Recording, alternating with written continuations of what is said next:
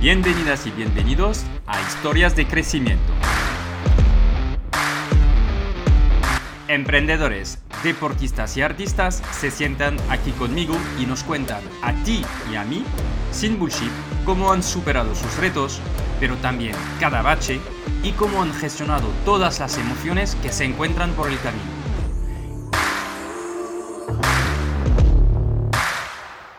Este es un espacio en el que hablamos de desarrollo profesional, pero también de desarrollo personal, porque yo creo que una cosa no puede existir sin la otra. Mon Soy Jean-Noël Sonil, soy cofundador de growthhackingcourse.io, una escuela de growth que te enseña a acelerar tu marketing digital y tus ventas con los profesores de las empresas más top. Y cofundador de kimun.io, una agencia digital con un equipo de primer nivel que te acompaña en el crecimiento de tu negocio. Estoy aquí para preguntar cómo lo imposible algunos lo hacen posible y enseñarte la verdad que hay detrás de los negocios, sin trampas ni cartón. ¿Estás preparado? Arrancamos.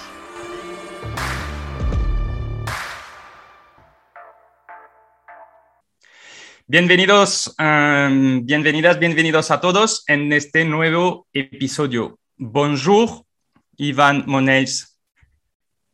Hola, muy buenas. ¿Qué tal estás? Pues muy bien, muy contento de, poder estar aquí en, el podcast contigo.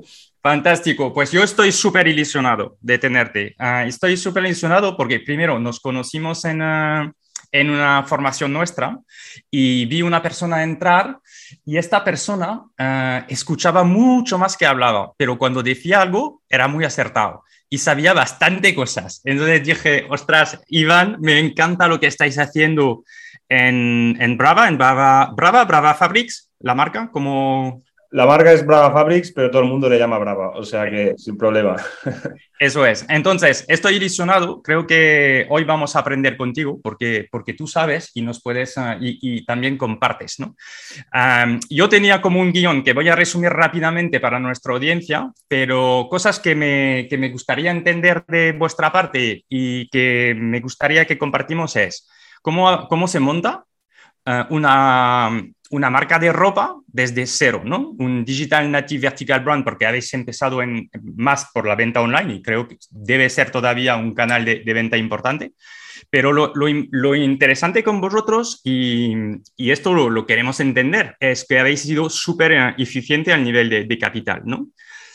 También creo que es interesante que hablamos de la, de la distribución, cómo estáis eh, distribuyendo vuestro producto, Hablamos también, porque tú gestionas esta parte, lo, lo dices en tu LinkedIn, ah, de la parte de adquisición, de cómo, cómo, cómo evoluciona el, el mercado del e-commerce en España. Y, la, y, quizás voy a empezar a desvelar un poco, pero las dificultades ¿no? de ir sobre el paid, y cómo lo habéis hecho.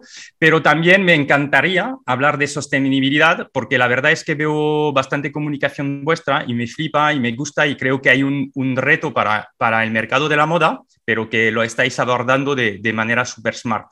Así que creo que también es algo que podemos compartir. Pero mm, antes de esto, te propongo dos cosas. Primero, te voy a hacer cinco preguntas donde puedes responder uh, rápidamente Ah, y luego te preguntaré de responderte, de presentarte más en detalle. Perfecto. Iván, Iván, lo que soñabas de ser cuando eras niño.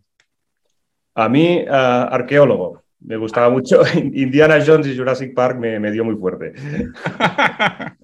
Oye, que te, te, has ido, no te has ido ahí en este camino, ¿eh? No, no, para nada, para nada. ¿Tu fortaleza más importante? Quizás la perseverancia. Importante cuando somos emprendedores, ¿no? Y, aprovecho entonces esta pregunta. ¿Por qué has querido ser emprendedor? Pues mira, la verdad es que vengo de una familia de emprendedores y, toda mi vida pues me habían educado así, ¿no? Y, pues bueno, después de ser arqueólogo te diría que quise ser emprendedor, ¿no? Un poco, y ya hice mis pinitos ya de jovencito. Entonces, bueno, es algo que ha estado ahí toda la vida. Muy bien. ¿cuál, es el, ¿Cuál es tu destino preferido para desconectar y descansar? Yo soy buceador hardcore Ah, de hecho, llevo más de 500 buceos y más de 10 años viajando y fotografiando el océano. Entonces, para mí lo ideal es ah, subirme en un, barco de buceadores, estarme una semana haciendo cuatro inmersiones al día, sin conexión a Internet, y solo con el mar, los peces y conociendo a gente nueva. Entonces, esto es lo que voy a hacer, de hecho, dentro de dos semanas. Bueno, pues uh, guay. O sea que te hemos uh, pillado antes de tus vacaciones. Um, me lo decías justo antes, ¿no? Um, y bueno, entonces, ¿cuál sería uh, este destino que tú, o sea, hay un destino cuando te vas a bucear, que dices que buceas un montón, ¿hay un destino preferido que tienes o te gusta explorar y descubrir? Hay muchos, ah, sin embargo, te diría que Indonesia en general, y su multitud de sitios dentro de Indonesia es como el sitio más que más buen karma me da y que los océanos son más ricos en vida, más, más diversos. Entonces, bueno, ahora estaré en Komodo, en Indonesia, o sea que, digamos que es como mi sitio preferido en el mundo. Muy bien, pues espero que lo vas a disfrutar, pero antes te vamos a pedir de compartir tu conocimiento. Bueno, ¿quién es Iván Monéis? Y cuéntanos un poco cómo, quién eres y tu trayectoria y, cómo arrancáis el proyecto.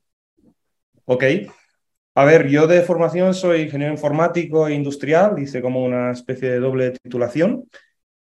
Y, nada, ya al final de mi carrera hice un, proyecto con, otro compañero de, no del máster, de la carrera, que era una especie de, red de contratación de trabajos puntuales, que bueno, hicimos, fue más un proyecto técnico en realidad que un proyecto de negocio, ¿eh? pero bueno, ahí aprendí pues que era un buen técnico y aún un pésimo empresario, ¿no? Y me sirvió bastante para eso.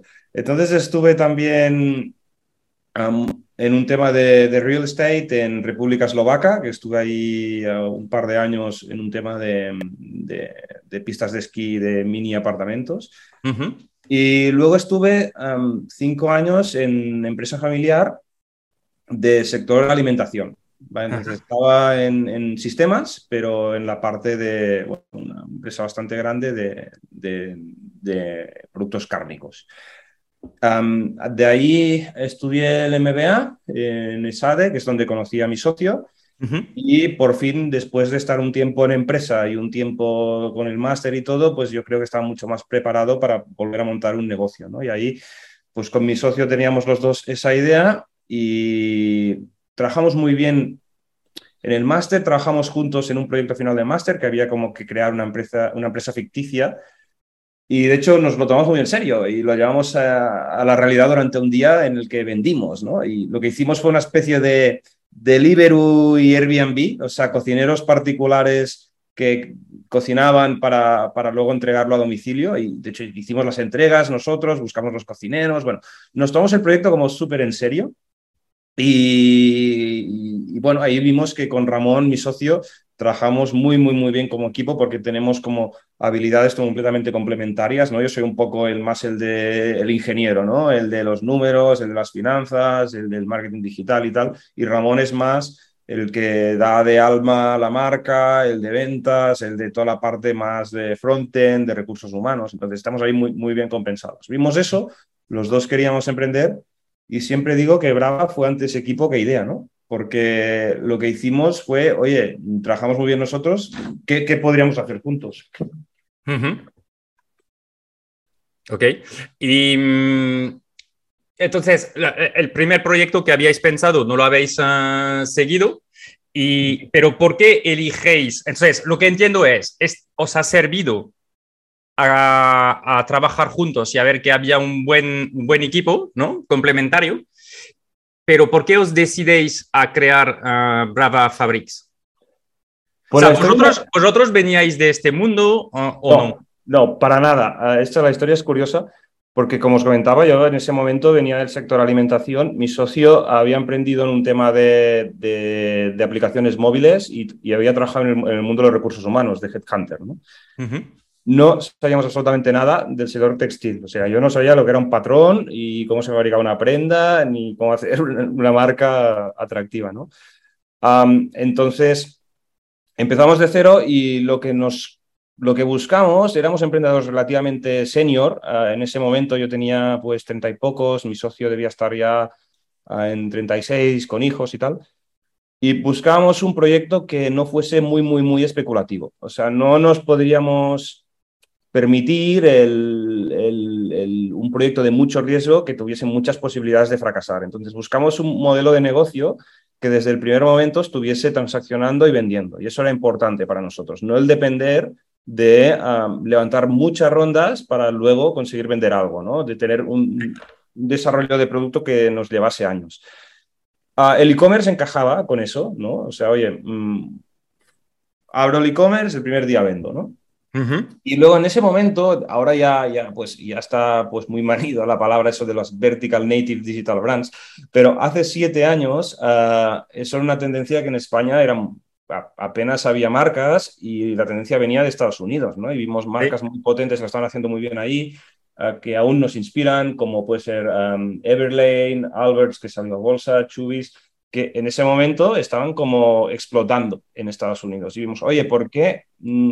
En lugar de distribuir otras marcas en e-commerce, que los márgenes son un poco complejos, el modelo marketplace, digamos, ¿por qué no creamos una marca como están haciendo los americanos? ¿no? Y, de ahí decidimos que era una marca y lo de la moda fue porque nos gustaba la moda, en ese momento era solo para hombre y porque las cifras de crecimiento de la moda en España eran muy sexys a nivel e-commerce, pero fue como todo un procedimiento muy, muy racional muy, muy de SADE en ese sentido y no hubo un viaje a la India que nos inspiró y de repente volvimos en plan, no, íbamos a hacer camisas estampadas, ¿no? Fue como todo muy, muy analítico y un poco de la forma que nos habían educado ahí en el máster, ¿no?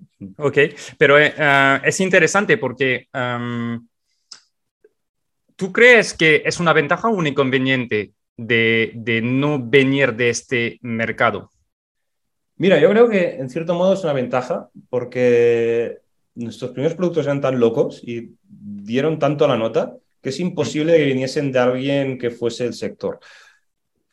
tiene ventajas, tiene inconvenientes, pero a veces la gente pues, se frustra en plan, ¿cómo voy yo a, montar una marca textil si no sé nada? Pues hombre, pues también tiene sus ventajas, ¿no? El, el, aprender de cero pues hace que no tengas ciertos como vicios del sector, ¿no? Y, y puedes hacer algo realmente distinto. Entonces, bueno, tiene cosas buenas y cosas malas. Ok, y del tema de que lo que nos estás diciendo es, en realidad, eh, nosotros queríamos eh, rápidamente transaccionar eh, y queríamos generar, de cierta manera, ser, no sé si rentable, pero, pero ser capaces de, financiar ¿no? vuestro crecimiento. y dices, esto es muy de SADE. ¿Hay una metodología, hay algo que podemos explicar a otras personas que estarían pensando ahora de emprender que les puede servir o que a vosotros os ha servido para desarrollar esta idea? A ver, yo lo que me sirvió es saber finanzas. O sea, al final, mm, nuestro KPI principal siempre ha sido la, la PNL, el cash flow y el balance. ¿Me explico? Entonces hay, hay muchas startups que, oye, que tienen súper controlados los 500 KPIs ahí automatizados y tal, pero oye, ¿qué pasa con, con, los más básicos, que son los financieros? Entonces nosotros nos hemos guiado mucho siempre por eso. Oye, que sí, que medimos el CAC, la recurrencia, todas esas movidas, las medimos todas, pero al final la más importante es que pasa en mi pianel, ¿no? Y, yo un poco, pues el, saber de finanzas, yo creo que nos ayudó a tener esto muy bien controlado desde el principio, ¿no? Y saber qué pasa, porque en una empresa como que vende producto, que fabrica producto, es que las que se financia de muchas formas, las finanzas cogen mucha complejidad y es que llega un momento que es, complejo saber si estás ganando dinero, si no, si estás quemando cajas, si no, y, el, tener pues, buenos conocimientos financieros, yo creo que, nos ha ayudado mucho en el camino. Sí, em, pero lo que, me, lo que me sorprende es que piensas, ostras, es que una marca de moda vas a tener que producir antes de vender, ¿no? Mm. Vas a tener que tener ahí un un inmovilizado importante, tienes esas tesorería para financiar la producción y luego venderla, te puedes equivocar en lo que vas a, a, pedir y no venderlo. y no me parece sencillo de primera mano ah, como modelo que puede ser rápido para, para financiarse, ¿sabes? Y sin gran necesidad de caja.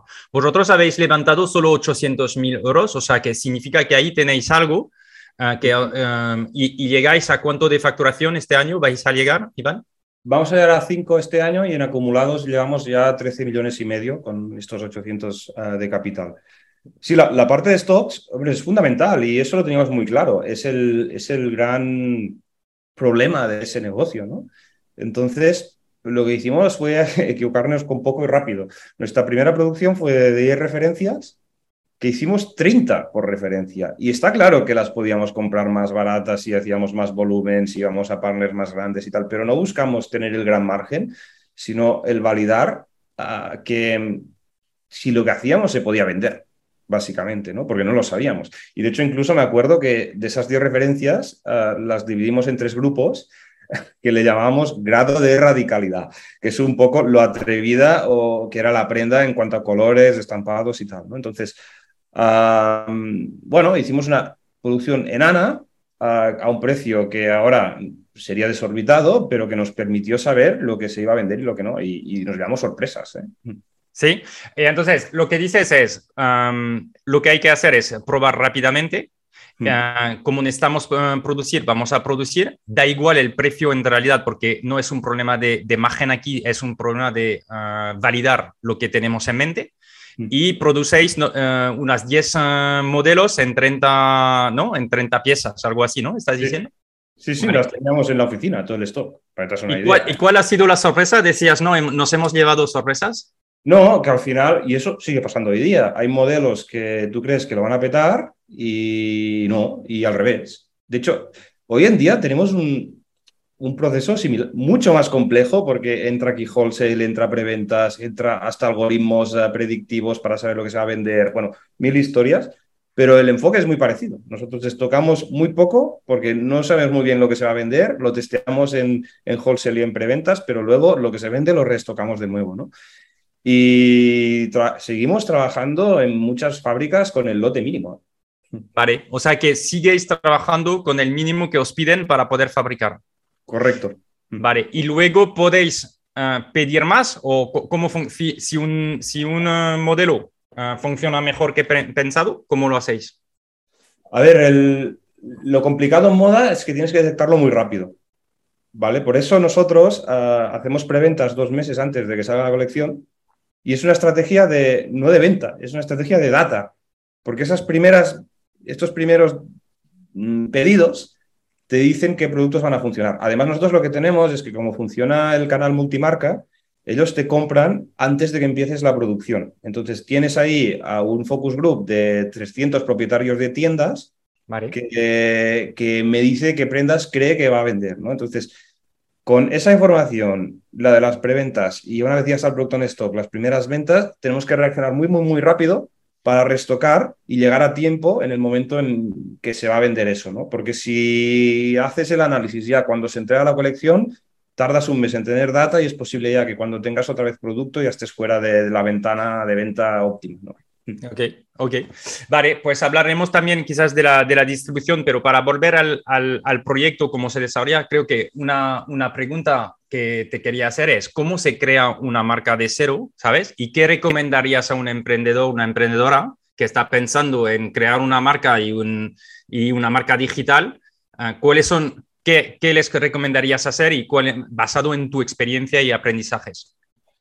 Mira, nosotros quizás te diría que lo principal que tuvimos en cuenta al principio fue el tema de la diferenciación. ¿no? Teníamos un target de cliente claro, eso también hay que decirlo, pero el cómo hacemos un producto distinto uh, que le pueda gustar a, ese target. ¿no? Entonces, la marca ha ido evolucionando mucho durante el tiempo, uh, pero al principio nos basamos mucho en la parte de producto, ¿no? que el producto transmitiese uh, eso que, que queríamos. ¿no?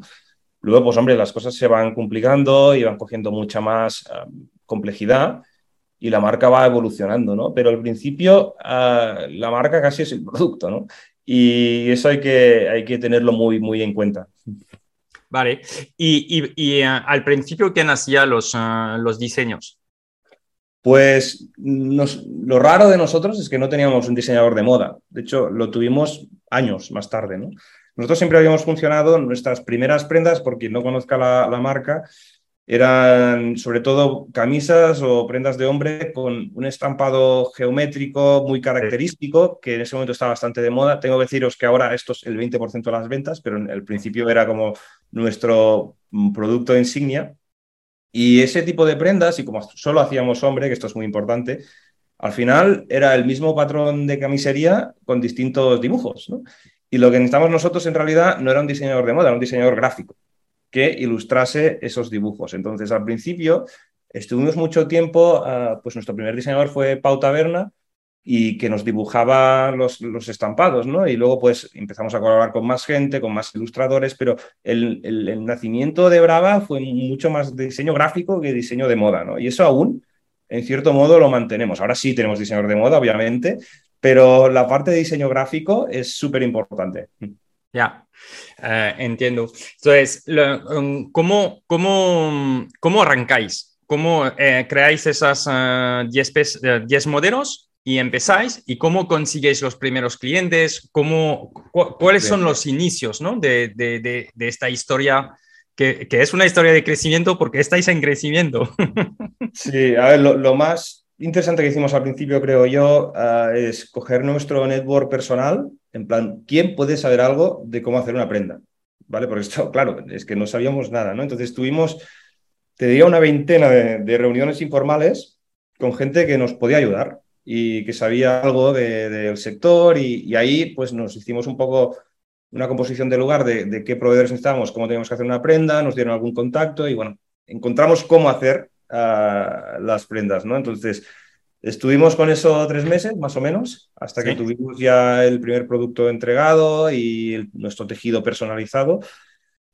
Y luego, bueno, abrimos la web y lo que esperas, a que, bueno, ahí la gran abertura y el primer día creo que hicimos un pedido y la primera semana dos, ¿no? O sea, no hubo, no hubo una explosión al principio. Entonces, lo que empezamos a hacer nosotros, que nos ayudó mucho al principio, Ah, en ese momento, aún sido un poco, pero en ese momento había mucho hype de eso, del tema de mercadillos de esos ah, enrollados modernos. ¿no? En Barcelona estaba el Palo Alto Market, uh, estaba en Madrid Motores, o el, no el diseño, me acuerdo cómo se llamaba. Bueno, fuimos a un montón. ¿no? Y nos dimos cuenta que cuando íbamos a esos eventos offline, lo que pasaba luego es que los siguientes días vendíamos más online, ¿no? O sea, que estamos ahí captando leads, ¿no? Y, además no solo captábamos leads, vendíamos, eh, eran rentables eh, esos, esos markets y teníamos muchos insights directamente del cliente. ¿no? Al final, verlo con la prenda, te comentaba cosas, podías hablar con él, nos dimos cuenta, por la colección de mujer, la primera que salió, la sacamos porque las chicas nos compraban producto de chico y se lo llevaban a la modista. Y esto era imposible saberlo online, ¿no? O sea, nos dimos cuenta ahí en, el, en, los markets que se lo probaban y, oye, se me lo voy a arreglar de aquí, no sé qué. Y tuvimos un año muy intensivo en eventos offline de este tipo. Y eso ah, hizo que la marca empezase a ser conocida, sobre todo en Barcelona, y empezase también a traccionar y a vender online. Pero toda la parte de performance marketing y tal vino después. Realmente como, arrancamos al principio, fue currando todos los fites, montando el stand y vendiendo prendas y hablando mucho con la gente para entender qué les gustaba y qué no. Ok, eh, es un súper aprendizaje porque al final, eh, efectivamente, ah, pensamos en una marca digital, pero nos damos cuenta, ¿no? Con lo que estás diciendo y es verdad que uh, otros, ah, otras emprendedoras, por ejemplo, con quien estuvimos hablando, hicieron lo mismo, que es o, o abrir tiendas o abrir pop-up store o empezar por mercados porque seguramente es lo más barato al principio, principio, pero que este contacto con el consumidor es clave, ¿no? Para entender, ah, porque detrás de una pantalla es muy complicado, ¿no? Y, un montón de leads, ¿eh? Nosotros terminamos con, creo que eran 5.000 emails, ¿eh?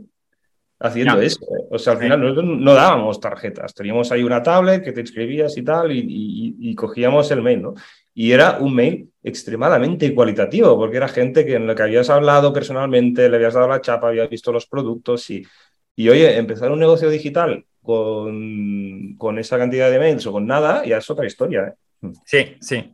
Vosotros como emprendedores, cuando arrancáis, ¿os habéis fijado una ventana ¿no? de, cuánto tiempo tiene, en cuánto tiempo tiene que funcionar eh, Brava? Porque decías antes, oye, no queríamos algo que transacciona, eh, ya tenemos una cierta edad y entiendo que estabais pensando en esto tiene que tirar, pero ¿os habéis fijado un tiempo para decir, oye, cuánto tiempo eh, nos damos para ver si funciona o no?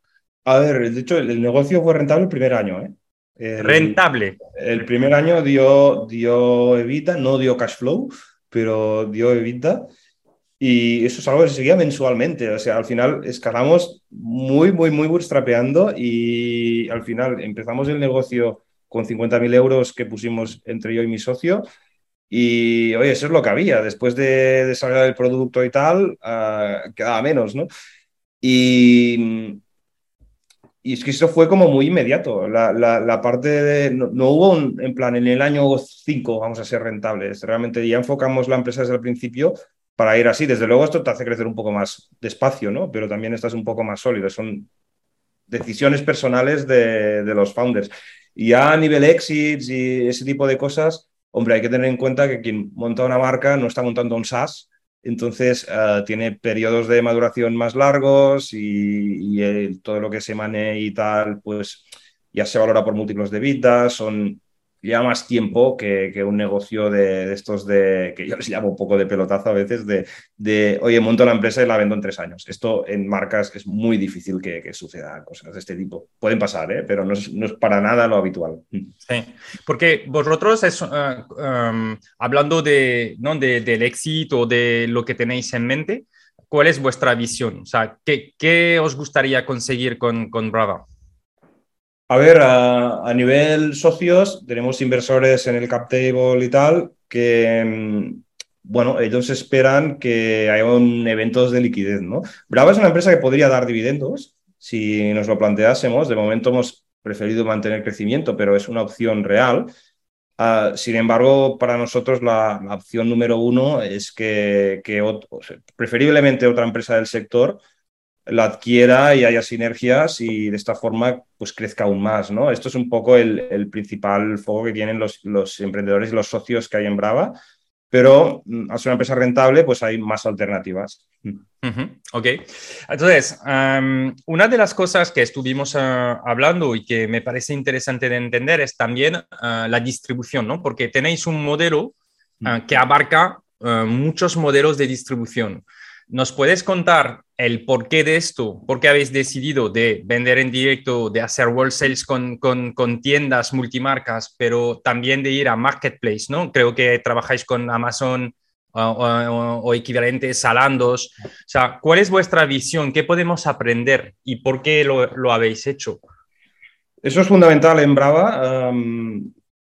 Capital, o sea, Brava no es un pure player online, aunque nació con, con esa idea al principio, os comentaba esos referentes de USA y tal, al principio pues queríamos ir al modelo ese pure player y, operar solo de esta forma, ¿no? Pero enseguida nos dimos cuenta, esto hay anécdotas incluso, de que mm, la gente, oye, veía los anuncios en Instagram, en Facebook y tal, pero nos pedía, oye, tenéis una tienda o incluso en los markets, podemos venir a probárnoslo, podemos ver las prendas y, quería tener esa experiencia física, ¿no? Y muy desde el principio nos dimos cuenta de que si dábamos oportunidades de comprar eh, en otros sitios nuestras prendas, todo ese marketing digital que hacíamos se volvía más eficiente, porque había gente que prefería tener una experiencia de compra distinta o porque simplemente pues un día está paseando por una calle de Berlín, entra a una tienda, ve Brava y dice, anda, estos son los que he visto eh, en Instagram, no sé qué, y estás metiendo la prenda ahí uh, delante de, bueno, para, para, comprarla en ese momento, ¿no? Entonces, también hicimos una reflexión, ¿eh? Uh, ¿Cuántas marcas de, de, que vendan 500 millones en moda no son omnicanal? Es que, bueno, yo diría que no hay ninguna. O sea, marcas que operen un único canal y, que hayan escalado de, esa forma, pues hay muy pocas, ¿no? La moda es omnicanal, los negocios de moda son omnicanal y no optar esa estrategia yo creo que hace tu marketing mucho menos eficiente y al final, lejos de, de canabilizar, que es un poco lo que la gente piensa, nuestros datos y nuestra experiencia nos dice que potencia las ventas. Es decir, sucede mucho que, por ejemplo, gente nos conoce en un marketplace a, coste de adquisición cero y luego repite en nuestra web y luego repite en una tienda física. Eso se da y yo creo que lejos de canibalizar, lo que consigues es que se potencie mucho más la marca, que haya mucho más awareness de marca y sobre todo que haya más oportunidades para comprarla. Esto es como fundamental, ¿no? Que solo eh, y exclusivamente tu página web. Ok, ¿nos puedes dar, que, grosso modo, los porcentajes que tenéis eh, entre directa, eh, tiendas y, y, los otros modelos, ¿no? Wholesale y Correcto. Nosotros actualmente estamos en nuestra propia web, en una treintena de marketplaces. Estamos en 250 tiendas multimarca y tenemos dos tiendas pequeñas en Barcelona y Madrid. ¿vale? Son tiendas de Brava, digamos. Nuestras tiendas propias son aproximadamente un 5% de las ventas, es el canal ah, más pequeño con, con diferencia. Uh, Wholesale está creciendo mucho uh, últimamente y te diría que es aproximadamente el 25% de las ventas. Y luego e-commerce es aún el canal principal, estaríamos alrededor del 40% de las ventas y el resto es marketplace. Un poco por, por ahí vamos. Los canales que más están creciendo en los últimos meses son los que hemos desplegado más tarde. Eso es un poco lógico. Sí. Ah, pero este año los canales que más nos están creciendo son marketplaces y, wholesale, pero también porque han empezado más tarde que el e-commerce, entonces porcentualmente es normal que tengan crecimientos mayores. Ok, entonces marketplace para nuestra audiencia, ¿eh? para que todo el mundo entienda, marketplace es el equivalente, es un Amazon, un Zalando y, otros, ¿no? Sí, ahí el otros es la parte interesante. Venga. Estamos en, Amazon y Zalando. Zalando es el número uno en moda a nivel europeo, indiscutiblemente. Pero nosotros lo que hicimos es optar una estrategia long tail, ¿no? Entonces, nos hemos llevado muchas sorpresas eh, en marketplaces. No sé, por ejemplo, en UK está uno que se llama Brothers Wistan o en Francia está uno que se llama Widresfer, que a priori no son tan conocidos. Oye, y funcionan de maravilla, ¿no? Entonces, lo que, lo que hemos hecho es tener una tecnología muy lean que nos permite, tecnología y procesos internos de, forma que podemos integrar muy fácilmente tres marketplaces al mes sin generar ruido. Y, esto es lo que nos permite probar, porque nos hemos dado muchas sorpresas de marketplaces que a priori no, no te parecían el gran partner, ¿no? Y luego te dan 30.000 euros al mes, ¿no? Entonces, para nosotros ya es como una estrategia muy long tail de buscar marketplaces nicho que trabajan sobre todo moda a poder ser sostenible y integrarnos muy rápido y probar. ¿no? Y, a veces no funcionan, ¿eh? Hemos entrado muchos que, hemos hecho un pedido en tres meses, pero vas encontrando joyas que, que, luego han funcionado muy, muy, muy bien, ¿no? Y, integrar un marketplace para mí es como un activo que, oye, que tienes casi en el balance, ¿no? Porque al final tú estás ya funcionando, integrado con ellos y van vendiendo, no tienes que poner dinero y te van captando clientes a coste 100% variable. Y esto es como muy sexy a, a nivel de escalabilidad, ¿no? Es, y yo creo que es un activo real de, la empresa. Sí, o sea que tú, tu recomendación es, y esto entiendo que tu background eh, tecnológico, ingeniero, yo sé que te gusta muchísimo mm. esta parte, ¿no? Lo hablaremos de, de, herramientas, ¿no? Que, que, sirven y de ventaja. Para ti es una ventaja competitiva, es una manera, primero, de, crecer de forma lean y de probar, ¿no? Prueba-error, o sea, más que nada para cualificar el marketplace, entiendo. Y dos, eh, es una ventaja competitiva porque mañana podéis mm, aumentar, entiendo, vuestros modelos, ¿no? Eh, vender más eh, modelos o, más tipos de, prenda y, ya estáis enganchados, ¿no? Con estos marketplaces. no hay que hacer nada. O sea, al final ellos van vendiendo y una vez tú has puesto la puesta en marcha, pues hay que tener una relación política con ellos correcta, pero está todo hecho. Incluso los pedidos se generan automáticamente, se envían. Ah, nada, es mirar el repo de ventas, ¿no? Entonces, esto es como un sueño. Estamos aquí todos manejando anuncios, creando creatividades, cambiando cada día budgets y no sé qué, contratando gente y resulta que los marketplaces te integras y a CAC cero te, te, van, te van entrando clientes. Y además hay estadísticas muy interesantes porque el 16% de nuestras ventas en nuestro e-commerce vienen de gente que nos ha conocido en Marketplace. Para que tengáis una comparativa, Facebook Ads es el 25%. Ya. Cuidado, pero a Facebook Ads le pago muchísimo dinero y a los marketplaces, ah, bueno, les pago dinero también, pero 100% a variable, no tengo que poner el dinero delante y luego ver si vendo, ¿no? O sea, lo, que, lo que estás diciendo que, que, que, que, es interesante es los marketplaces te sirven para hacer marca, y descubrimiento de vuestra marca. Y esto genera ventas directas sin pasar por el marketplace. Entiendo, ¿no? Pero que si pasa por el marketplace es un porcentaje o sea que es un super learning. Y, de, en general, ¿cuáles son los márgenes de los uh, marketplaces? Los márgenes de marketplaces de, media, te diría, ah, esto depende del sector, ¿eh? y hay casos como el de Zalando, que depende del tipo de prenda, el precio y del sexo. Pero bueno, como una media global en moda, ah, suelen estar en el 20% del coste del producto con impuestos. ¿Vale? Ahí cada uno gana sus números, pero generalmente la gente en Facebook se gasta más que eso. ¿vale? Y se lo gasta upfront, o sea que tiene que ver si le funciona o no lo funciona. En cambio, marketplaces es todo 100% variable. Yo me parece que marketplaces como el nuevo, el nuevo wholesale, te diría, han, sido grandes ganadores en la pandemia y yo me parecen partners súper estratégicos y encontrar, tener en, tu cartera un montón de marketplaces que, funcionan es un activo de narices. Ya, ya, ya entiendo. Y entonces, ah, del otro lado, ah, hay el tema de, tráfico directo, de los costes de adquisición, que, y, tú lo manejas, ¿no? Porque es, es tu parte también, dentro de tu rol de posición, hay la parte también de, de, inversión, ¿no? En, en directo. ¿Cuál es tu experiencia? ¿Cómo has visto en los cinco años y, y tus aprendizajes ahí? Porque sé que has hecho muchas cosas. Sí, a ver, yo he gestionado te diría, tendría que revisarlo, pero cerca de dos millones y pico de budget en, advertising. Tengo que decirte que precisamente ahora estamos contratando una persona para llevar 100% el canal digital. La verdad es que yo he estado siempre muy metido en eso, pero ya percibo que, estoy con demasiadas cosas y tenemos que hacer esa contratación. Pero, ¿qué he aprendido en ese tiempo? Hombre, ah, sobre todo el, que esas herramientas ah, todas en general, todas las redes, todas las plataformas tienen momentos en los cuales hay una enorme oportunidad, ¿vale? El caso de Hawkers, por ejemplo, fue el, de Facebook, ¿no?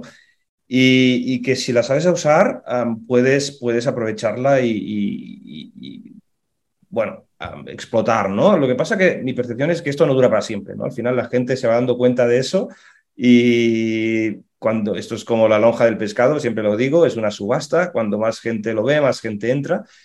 Y lo que ha pasado un poco es que muchas, muchas marcas eh, ya no saben hacer marketing más allá de eso. Y oye, eso está bien, lo que pasa es que ha evolucionado mucho, los precios han subido mucho, las políticas de privacidad han cambiado, cada vez es más difícil hacer rentables las campañas por todo lo anterior. Y oye, hay que abrirse, ¿no? Al igual, eso ha funcionado muy bien durante mucho tiempo, al igual pues sigue siendo uno de tus pilares en, marketing, pero creo que es interesante hacer, abrirse a hacer más cosas, ¿no? Y yo el panorama del marketing digital, hombre, me parece siendo una herramienta estupenda, muy potente, pero bueno, que hay que abrirse, que no es lo único. ¿Me explico? Y entonces, o sea, tú dices, hay momentos, eso significa que, por ejemplo, ahora mismo, ¿qué os está funcionando mejor o qué, qué ves que hay unas oportunidades eh, en el mercado, ¿no? A través de esas plataformas, ¿ves, ves algo que dices, ostras, ahí actualmente vale la pena de invertir o de ponerse? Mira, por ejemplo, creo que TikTok ya se empieza a llegar tarde, ¿vale? O sea, ya Ah, si no has entrado, yo creo que te lo has fumado, uh, ya eso tenías que entrar dos años antes, ¿no? Y hubo un momento muy, muy, muy atractivo de rich orgánico, de publicidad muy barata, de, que, que, ya no está ahí, ¿no? Nosotros ahora estamos probando cosas uh, súper disruptivas. Estamos, por ejemplo, eh, probando de enviar cartas en papel. ¿Sabes? Los, sí, pero en plan tecnológico, ¿eh? En plan, eso tiene una política de privacidad distinta a la de los emails, es mucho más flexible al final el coste del impacto no es tan caro y hay tecnología detrás también que te permite, pues, oye, detectar ciertas circunstancias en las que mandar una carta totalmente personalizada, incluso que está escrita a mano por robots. Bueno, hay ahí un montón, he descubierto un mundo. Sí, sí, yo lo he visto en, he visto en Twitter, me lo han pasado porque en la agencia eh, con clientes estamos trabajando el offline y este tipo de, de acciones y vemos que hay muy buenos resultados. Ah, ¿Sabes? Entonces me interesa lo que has visto, pero yo vi en Twitter un tío que había desarrollado todo un sistema de cartas manuales, lo has visto, ¿no? Con un boli, y lo había demultiplicado como robots y se escribían las cartas a mano, pero era todo automatizado. No, no sé si es eso que te refieres, pero a mí me, llamó mucho la atención. Es, es esto, correcto, y son cartas que cada una es distinta y está personalizada. Y eso en Estados Unidos ya ha explotado y hay muchas empresas tecnológicas que, que, que dan ese servicio ahí y, está funcionando muy bien. Lo que pasa en Europa, aún hay pocos partners que hagan eso, ¿no? Pero creo que ahí ah, va a haber una oportunidad. En el momento en el que tú hayas recibido siete cartas de ese tipo, ya no, ya no va a ser el mismo impacto, ¿no? Entonces yo ahí creo que hay una ventana que no sé lo que va a durar y que en Europa incluso hay pocas empresas preparadas para hacerlo, pero es una de las cosas que estamos empezando a probar con muy buenos resultados y en los que tengo bastante confianza. Insisto en, el, en lo de pensar fuera de la caja, ¿no? porque esto poco tiene que ver. enviar cartas es como algo del pasado, pero con, con toda esa historia tecnológica detrás ah, se convierte en una experiencia totalmente distinta. ¿no? Sí, no, no, súper interesante el ejemplo, pero ¿cómo te lo imaginas tú? ¿En la experiencia del consumidor o de la compra cuando recibe el producto, antes, ¿cómo te lo imaginas esta, esta carta? ¿Qué te gustaría probar? Se puede hacer prospección con eso también, pero generalmente son más estrategias de, fidelización y de remarketing, te diría, ¿no? Entonces, ah, va más en esa línea. Se pueden hacer muchas cosas, en plan, y activaciones si llevan seis meses sin comprar, venta cruzada, ah, rebajas, todo ese tipo de cosas entonces lo veo como una estrategia de remarketing muy personalizada, que además puedes empezar pues solo con los mejores clientes, no sé. Estamos ahí aún diseñándolo, pero me parece que puede ser una cosa atractiva el siguiente año, antes de que eso se masifique, porque en Estados Unidos, insisto, ya están empezando a hacerlo bastante. Sí. Ok, ok, bueno, lo, hablaremos eh, eh, fuera de esta conversación, pero me interesa muchísimo eh, este proyecto. estábamos en la, en la distribución, ¿no? sigue, o sea, tú decías antes, las, las tiendas también multimarcas nos ayudan porque compran por antemano. Entiendo que ellos tienen porcentaje mucho más elevados, ¿no? sí. ¿No? Sí, hay una cosa curiosa en eso. Al final, si tú ah, asocias el marketing online al coste, nosotros hacemos una, una, una PNL por, por canal. ¿vale? Tenemos por, por Sí. Es, una, tenemos contabilidad analítica, entonces tengo una PNL de marketplaces, una PNL de wholesale, una PNL de, de online y una PNL de retail. Y ahí ponemos todos los costes de verdad de cada canal. ¿Vale? En plan, oye, temas de equipo, temas de, de, marketing, uh, softwares, todo, realmente lo que va a cada canal. Y nuestra experiencia es que al final el bottom line, lo, que ganas respecto a lo que vendes, es bastante, es asombrosamente parecido en todos los canales. Y eso sorprende.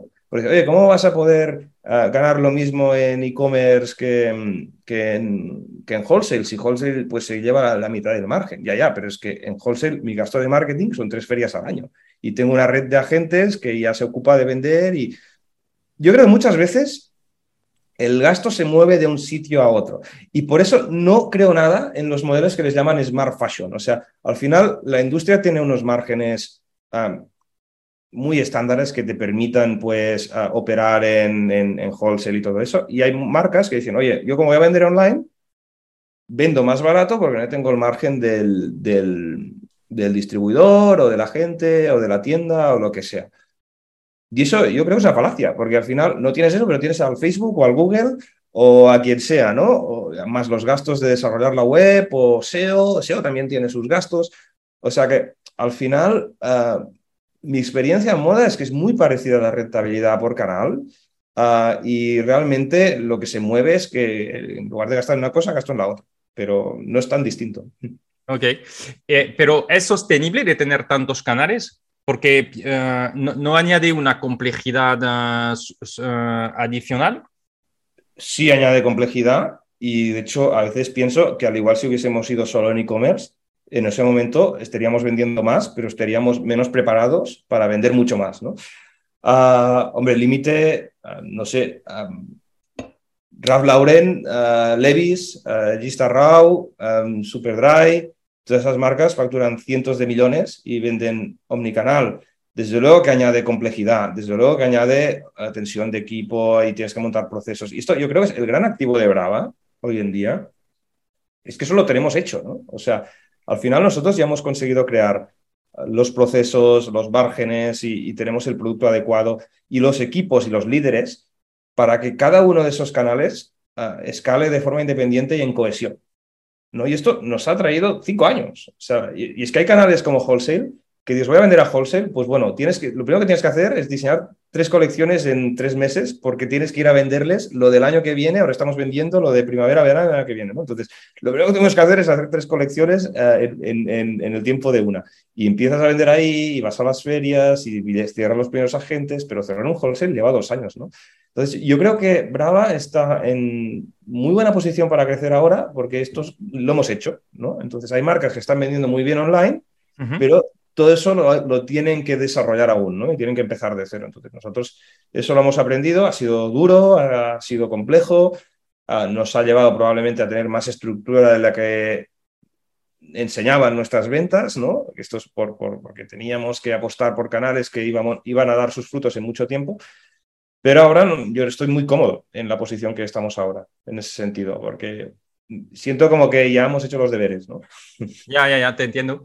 Al nivel de equipo, ¿cuántos sois? En Brava, junto al equipo de retail de las tiendas, somos 28 eh, personas. 28, ok. Mm. Para que tengamos una, también una idea, ¿no? Uh, facturáis unos 4 eh, millones, decías, uh, masiva. Sí, sí, sí. Y, y sois 23 personas. Guay al nivel de financiación, habéis empezado con cuánto dinero? Decías, hemos puesto 50.000, ¿no? Correcto. Sí. ¿Y, cómo habéis financiado este crecimiento y cómo habéis elegido eh, financiarlo? Porque he visto que hace poco había una, hubo un éxito en CrowdCube, y, mm. pero ¿cómo lo habéis financiado y por qué siguéis eh, yendo a, un CrowdCube que es un, crowdfunding, ¿no? Eh, entiendo que hay una razón detrás. Correcto. A ver, ah, primero, el, partner más importante de la financiación en Brava han sido los bancos, ¿vale? Sí. Esto es importante mencionarlo. Nosotros trabajamos con cinco bancos distintos. La moda tiene unas exigencias muy grandes en cuanto a capital circulante, ¿vale? Entonces, nosotros, como dábamos Evita y tal, Ah, desde los primeros años hemos ido afianzando relaciones con, cinco entidades bancarias, ¿no? Y hoy empiezas pues con una póliza de 10.000 euros y luego esa se convierte el siguiente año de 25 y cada año, a, medida que veían que la empresa crecía, pues los bancos nos daban más juego tanto a corto como a largo. Y es una pieza fundamental.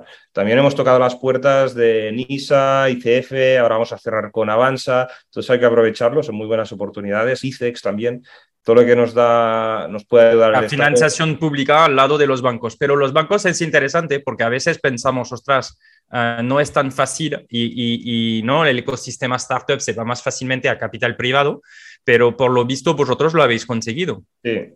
Sí ha habido una parte de capital privado, comentábamos que en total hemos hecho 800.000 euros en, financiación, tenemos a socios, está Back Capital, que es, un, es más un, un private equity que un venture capital, de, Barcelona, que de hecho son los que sacaron a, la bolsa Welling. Tenemos un fondo de Nueva York que se llama Siesta Ventures, que son unos emprendedores que vendieron su empresa, unos emprendedores que de hecho son españoles. Ah, es el, caso de Olapic, un, un SaaS de un tema de, Instagram y tal. Y tenemos al Crowd, tenemos a, Business Angels. Y realmente, a ver, la parte de capital es importante porque ah, en Brava dábamos EBITDA, pero no dábamos cash flow. Entonces, necesitamos financiar y si los bancos ven que amplías deuda y el capital no crece proporcionalmente, tu ratio de deuda sube y luego es muy difícil que, que entren, ¿no? Y llega un momento, bueno, si leéis el libro de, de, Phil Knight, de, de Shudo, que el founder de Nike, le pasa esto, ¿no? Él, él lo que hacía es iba a los bancos, financiaba la importación de, de Japón y luego lo vendía y iba al banco y pedía el doble para hacer el doble la siguiente. Pero llega un momento que le dicen, oye, muy bien, pero no tienes capital y tiene que ampliar capital corriendo. ¿no? Entonces, lo que hemos ido haciendo nosotros es, a la vez, mm, ir tocando las dos piezas. Cada año, pues, hacíamos una mini ampliación de capital.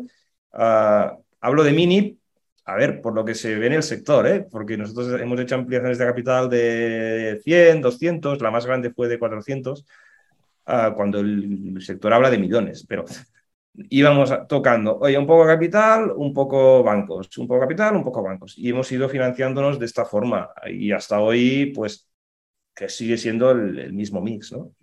Vale. ¿Y, con los bancos, o sea, um, os, piden, os piden garantías personales? Nunca digo para las personas que, porque, ¿eh? No hay ni un banco que no me lo haya pedido, nunca hemos dado eso. Ellos lo piden. Ah, pero esto, uh, ojo, es muy peligroso porque ya estamos a, un nivel de... El problema es que cuando das una, esto sale en tu sirve, entonces todos los bancos lo van a querer. Y, ya, sabes, ya te has puesto, ya te has comprometido. O sea, tú avalas 5.000 euros y el otro también va a querer 5.000, 10.000, no sé qué, y al final sacar un aval de un banco es muy complicado. Entonces, hay avales públicos, de hecho trabajamos con, ¿cómo se llaman? Avalis. Hay, entidades que les puedes, te, pueden avalar y alguna vez lo hemos hecho. Pero en general nos han pedido los bancos, pero nuestro mensaje ha sido, oye, el negocio es el que tiene que avalar eso, Ah, entonces, si te está bien, bien, si no, no. Y te digo una cosa, el 100% de las veces me han dicho que ok, pero el 100% de las veces lo han probado. Entonces, bueno, mi recomendación es nunca dar avales, pero muy probablemente os lo van a pedir. Ok. Súper interesante lo que acabas de, compartir y te, lo agradezco porque creo que, puede servir a muchos, ah, muchas emprendedoras y emprendedores, ¿no? Porque en el momento que necesitas el dinero puedes dudar de decir, oye, no pasa nada, es poco, pero lo que acabas de decir es cuidado porque entras en una rueda. O sea, Y terminas avalando dos billones, es que, ¿sabes? es absurdo y además creo que los emprendedores ya tenemos ah, suficientemente presión para sacar adelante ¿no? los negocios y eso es una presión adicional que dices, ostras, es que además tengo, ah, tengo por ahí avales uh, con, un, riesgo, ¿no? Hay gente que se ha hipotecado la casa y tal y, oye, no sé, al igual le ha salido bien y chapó, ¿eh? pero me parece un riesgo eh, enorme. Ahí hay, alternativas a eso. O sea, dilúyete un poco si hace falta, levanta un poco, no sé pero yo avalar, avalar bancos es una rueda que cada vez es más grande. Yo, es que me piden ya un banco nuevo, las, las, mis, mi, RPF ya ni se lo enviamos. En plan, oye, es que no vamos a avalar. ¿No lo envías, tu RPF? No, ya no, porque los piden para el aval. Entonces ya les digo, no, no, ya, es que no te lo envío porque no vamos a avalar. vale. Ya entiendo por qué nos han pedido el IRPF hace, hace, hace un par de días. pues cuidado. Muy bien. y la opción entonces de crowdfunding todavía a través de CrowdCube. Eso está bien. Yo lo veo, a ver, lo que tiene que saber la mayoría de la gente es que los crowdfunding suelen ser complementos a rondas, no completan las rondas. Hay casos que no, ¿eh? que toda la ronda es crowdfunding y chapó. Pero generalmente, como funciona el mundo del, equity crowdfunding, es que tú cierras antes una cantidad con otros socios y lo que haces es ampliarla con, el crowdfunding. ¿no? La mayoría de casos son así y cuando ves las cantidades te lo enseñan todo junto. Y hay que tener en cuenta que a veces hay una parte importante que, está levantada antes. ¿no? Pero eso hace que la barra de progreso empiece al 60-70% y hace mucho más atractiva la inversión. Pero a mí me parece bueno, yo me estuve una experiencia buena con Crowdcube. Ahora estamos haciendo otro en, en, Bolsa Social, que es un crowdfunding social. Sí. Y de hecho está abierto hasta el 15 de septiembre. Y a mí me parece un socio mm, cómodo. al final, en términos de valoración, nosotros les vendemos la misma valoración y las mismas condiciones que el resto de inversores. O sea, el deal es igual, ¿no? Pero es un socio que es tu comunidad, que está como muy ilusionado, que, que, mm, que no sé, que es muy cómodo para el cap table, al contrario de lo que parece, ¿no? Y yo la experiencia la valoro muy, muy positivamente, es una muy buena manera de financiarse.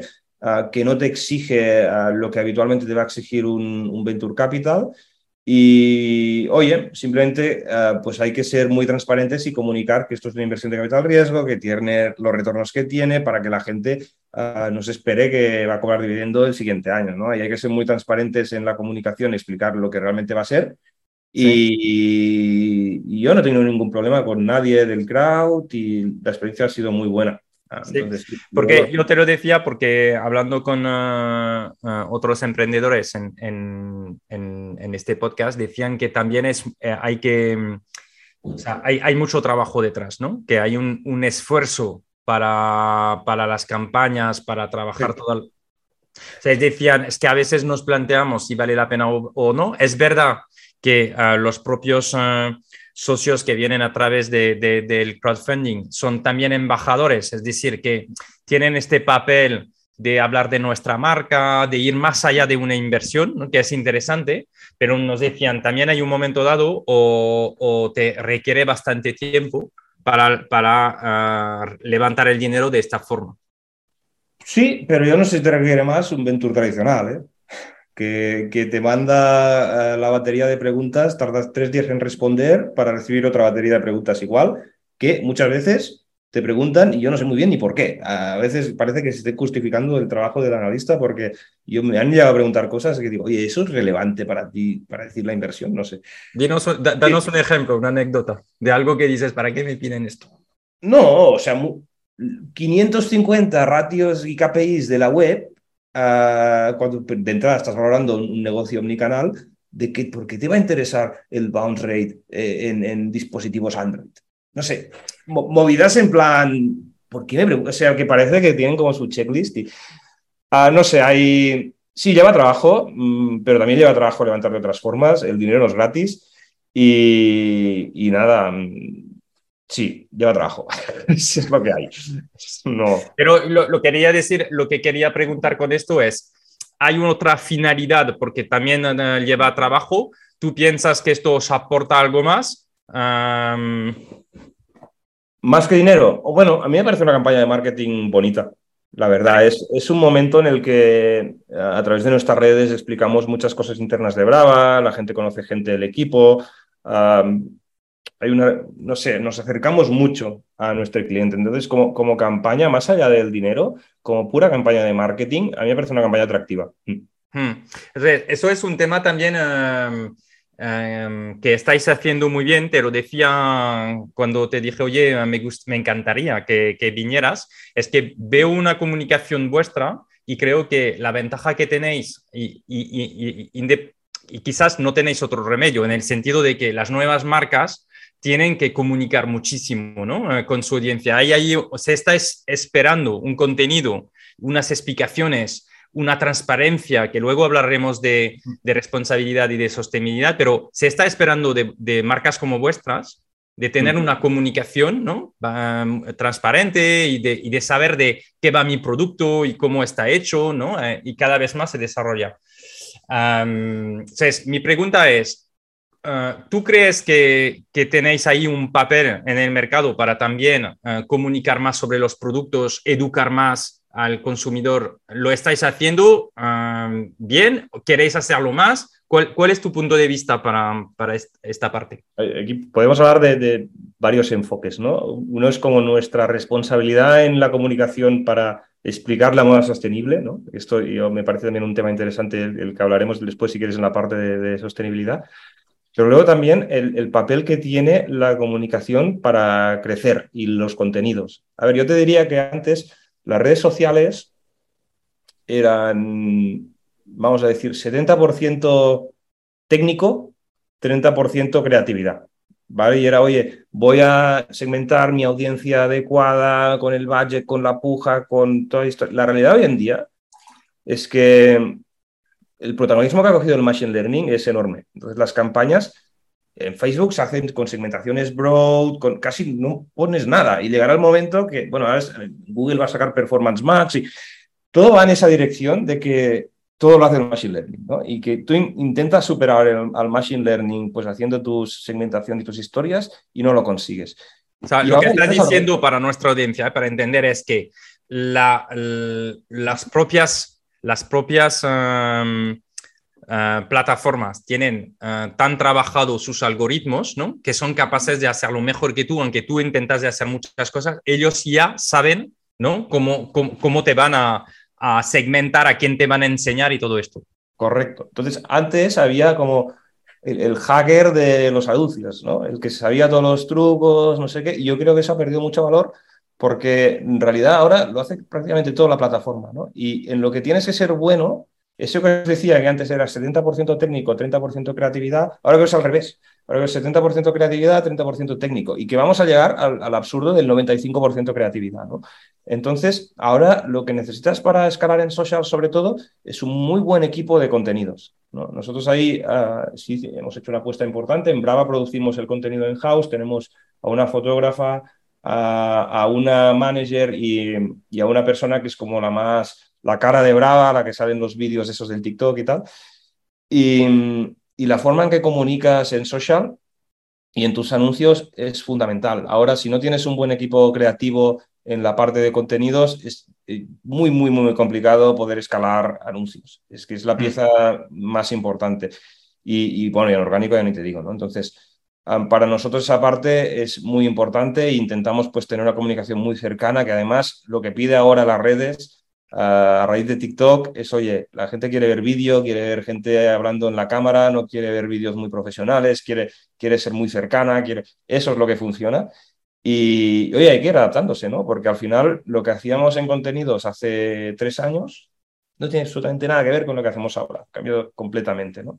O sea, explícanos de dónde, dónde venéis y, y, y, dónde vais, ¿eh? aunque, aunque ya lo has empezado a decir sobre el tema de vídeo y todo. Sí, bueno, a ver, de entrada en el mundo de redes sociales la foto ha muerto, pero ha muerto a un nivel, o sea, eh, especialmente en Instagram, ah, las fotos ya no tienen ninguna relevancia. O sea, sus propios algoritmos no las enseñan, ¿no? Entonces, uh, eso lo empezó todo TikTok. TikTok, recordad que es una red que solo admite vídeo. Entonces, admite solo vídeo y solo en formato vertical.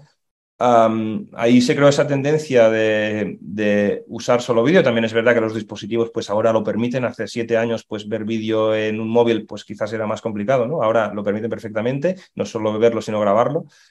Y no es solo vídeo, sino es el tipo de vídeo. ¿no? los TikToks han creado un estilo que luego se copió en Reels, que es lo que la gente va a consumir más, es el contenido que engancha, en el que se siente cómoda y, empezaron los más jóvenes, pero la gente ya se está acostumbrada a ese tipo de contenido y es lo que espera ver en redes sociales. De hecho, la gran apuesta de Instagram es ir en esa dirección y, no es obvio para las marcas tener ese lenguaje. ¿no? Les, nos está costando mucho ¿no? adaptarnos. Nosotros hemos estado año y medio ahí haciendo pruebas hasta que hemos dado con la tecla. Y, yo creo que es fundamental en esa nueva época que va de vídeo, que va de contenido muy, muy, muy cercano, poder producir ese tipo de cosas va a ser eh, capital para, para, poder escalar en social. Sí, eh, tienes eh, totalmente razón que para una marca no es fácil, ¿no? Porque tienes siempre esta, quizás tienes esta costumbre de ser más corporativo, ah, ¿no? Y de no ir tanto a, la cercanía y a tener un lenguaje mm. eh, y, la, y, lo estáis haciendo muy bien, ¿no? Más quizás fresco, más, uh, o sea, distinto, ¿no? También. Em, el mejor anuncio de la temporada, se os lo voy a contar porque es, divertido. nosotros hemos sacado una colección del Buscando a Wally. Trabajamos mucho productos licenciados, ¿vale? Tenemos a Wally, Regreso al Futuro, hemos sacado Jurassic Park, bueno, hemos sacado muchas. Y bueno, vestimos a, sacamos el equipo de marketing a la calle y uno de los chicos iba vestido en un, bañador y una camisa a juego que era un, cuadro del Wally, ¿vale? Total. Y salimos en la calle y la gente tenía que encontrar a Wally en la ropa de Julián, del chico que llevaba la, prenda, ¿no? Entonces, si lo encontraba, le dábamos un, un, código de un cupón de 30 euros y si no, pues nada, ¿no? y oye, sacamos una pieza de, creo que dura 45 segundos, una cosa así, de esta experiencia, y la gente vibró, se engancha ese vídeo, lo ve entero, y luego va a la web, se agotó el producto, reponimos, se volvió a agotar el producto, ha sido la mejor creatividad de la temporada. Y, y es que apenas, o sea, no hablamos de vender el producto, ¿sabes? Es muy, es muy curiosa esa, esa experiencia, ¿no? Y, y antes lo que hacíamos es, oye, la foto del fotógrafo perfecto del producto, bien iluminado, que se vea, un copy que explique que es de algodón orgánico, que no sé qué, y resulta que lo que nos funciona para vender es salir a la calle con esa historia, ¿no? Y, es realmente la mejor creatividad de la temporada y, va de eso ahora. La gente se ha aburrido de ver anuncios. Sí, es muy interesante este caso que, comentas porque ah, justamente lo has dicho, ah, este, este y no sé si esto no ha sido el éxito, es que no, ven, no quiere vender. O sea, este objetivo no era de vender, ¿no? O sea, en realidad era de animar y de hacer hablar y todo, pero no de vender directamente. Yo la sensación que me da es que cada vez más somos, eh, y los algoritmos también lo favorecen, creo, si estás intentando vender, pues eh, no tienes el mismo alcance, no tienes la, la misma, o sea, la, la, gente lo siente, ¿no? O sea, tienes que ir a piezas que van a tener una repercusión porque dices, es que el modelo se ha vendido completamente, pero que no tiene el objetivo primero quizás de vender, ¿no? Y eso es una dificultad porque no sé cómo hacéis eh, eh, para, para también medir, oye, ¿hacemos más acciones de estas o no? Bueno, es que, es que a mí me sirven para vender. lo que pasa es que la pieza está creada. Pero lo, ves después, ¿no? O sea, al principio no era el objetivo, quizás. ¿O era el objetivo o no de vender? Yo creo que es que hubo un momento cuando se abrió la publicidad de Instagram que oye, de repente cualquier marca nicho podía llegar a un público súper específico, ¿no? Y fue una, gran experiencia porque, oye, a mí que me gusta, yo sé, el CrossFit, me llegaban marcas de CrossFit que no conocía, anda que guay, las compro y no sé qué. Y al principio ah, hubo ese momento muy atractivo en el que eso funcionaba, ¿no? Pero lo que ha pasado con los años es que cada vez ha habido más, más publicidad en la red y hemos visto las mismas marcas y la gente se ha cansado de, ver anuncios. ¿no? está en Instagram para entretenerse y cuando les sale un anuncio lo ves. Y, cuando les das piezas que cumplen esa función, se interesan mucho más por la marca que, viendo la creatividad típica de, oye, 10% de descuento, no sé qué, el producto, están hartos. Y no, no, mi experiencia es que eso nos está funcionando para vender, pero que lo creas para entretener, ¿no? Un poco eso, el enfoque es distinto. Sí, pero lo demultiplicáis esto, tenéis un objetivo de demultiplicar este entrenamiento, es decir, mm, mira, el, objetivo que tiene el equipo contenidos ese año es que el 80% de lo que produzcan es vídeo. El 80%. Y hemos contratado a una persona solo para hacer ese tipo de vídeos. Vale. ¿Vale? Entonces, sí, sí es, lo medimos y están nuestros objetivos y es que te diría que el objetivo del año que viene es casi solo hacer eso. O sea, nosotros, a ver, tenemos las fotos de la web, de la colección, de algún shooting de lifestyle y tal, pero a nivel redes, ah, vamos a 100% eso. Ok. Súper interesante esta parte. ¿Hay otras, eh, otras campañas que os han funcionado también que dices, ostras, eh, quizás mm, no esperábamos vender a través de esta campaña, pero sí eh, ha tenido un impacto? Es que te daré más ejemplos de lo mismo, ¿no? Pero, por ejemplo, el otro día sacamos un, otra creativa muy parecida de, nos fuimos a la tienda y pusimos tres latas y vamos a ver el Popeye, también tenemos la licencia del Popeye. Y pusimos tres latas, dos con espinacas y una con, con una gift card, ¿no? Y parábamos gente en la calle y tenía que escoger una de las tres latas. Si escogía la lata de espinacas, se tenía que coger las espinacas. Si, si escogía la lata de, de, la gift card, pues le dábamos la gift card. Y lo mismo, pasó otra vez lo mismo. Movimos ese vídeo y otra vez ha sido un éxito, ¿no? El, el, darle a, la parte creativa, pero de qué forma divertida puedo mover ese producto, es, es básicamente lo que estamos haciendo ahora en contenido. Eh, y, esto, y esto no es nada fácil, ¿no? Tienen las personas adecuadas y que entiendan que a nosotros lo que nos ha costado es que entiendan de que ha cambiado el paradigma, ¿no? Y de que los contenidos esos muy inspiracionales, muy de fashion, muy de shooting, de modelos, todo impecable en el entorno y tal, eso en redes eh, cuesta mucho ya que traccionen. O sea, los tienes que hacer para branding y tal, y para, pero lo que conecta en realidad es eso otro, ¿no? Entonces, cuando realmente hemos convencido al equipo y hemos tenido las personas adecuadas en, el equipo para hacer eso, pues oye, lo han pillado y no sé, nos ha costado más o menos medio año el convencerles. Sí. no, y hay, un tema también de aprendizaje, de convencer, de, encontrar las buenas personas y, esto no llega de, un día al otro también, es una inversión, ¿no? Ah, que es importante porque a veces ah, hablas con marcas y piensan que esto en un mes estaba funcionando y no, ah, tienes un recorrido. Hay una alternativa que es moverlo con, creadores de contenido barra influencers, llamáis como quieras también es una opción buena, ¿eh? O sea, para empresas que, oye, ¿cómo monto eso? Ah, todo, pues yo tengo mi fotógrafo corporativo, mi todo, toda esa maquinaria de marketing como y ya no, ya no sirve para social, creo yo. Pues hay la opción de, oye, me cojo gente eh, que, que, lo haga y eso yo, me parece una muy buena opción también. ¿eh? Sí, sí. ¿Los ¿Trabajáis con influencers vosotros? Sí, nosotros tenemos estrategia de influencers que se va, va sobre todo destinada a los nano-influencers, les llamamos, que son perfiles de, te diría, 5.000 seguidores, que le regalamos prendas solo, les llamamos embajadores, y llevan comisión de venta también. Entonces, lo que más nos funciona es ese tipo de perfiles. Los perfiles grandes que piden, no sé, en plan, 3.000 euros por un post, cosas así, las hemos probado y a nivel performance no, no suelen salirnos los números, pero a veces es atractivo porque tener esos, influencers hace que los más pequeños, que son los que realmente queremos, digan, anda, trabajas con no sé quién, con no sé quién, con no sé quién, ah, pues a mí me gusta, también sigo esa persona y también sirven para eso, ¿no?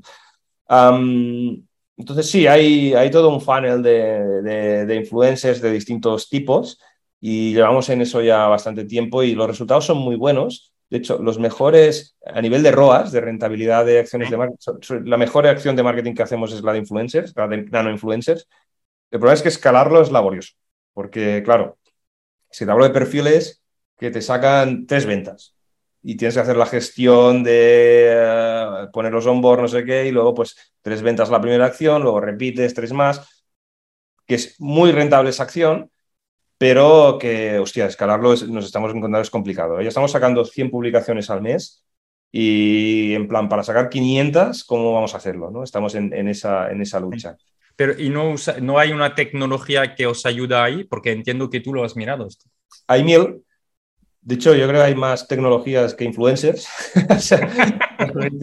te, lo juro, es que hay muchísimas. Uh, sí, nosotros usamos una que se llama Ambassador, que es una herramienta muy simple que nos sirve un poco en el onboarding y tal. Hay cosas que te lo facilitan, pero sí es verdad que que lo que vemos con los influencers es que valoran mucho una, una, relación relativamente personal con ellos, ¿no? Y que alguien les hable y que no sea todo un robot y tal. entonces, sí, hay herramientas que te ayudan, pero no te solucionan todo el problema. Vale, vale, vale. Ok, súper interesante esta parte también. Uh, Iván, pasamos al tema de sostenibilidad y responsabilidad.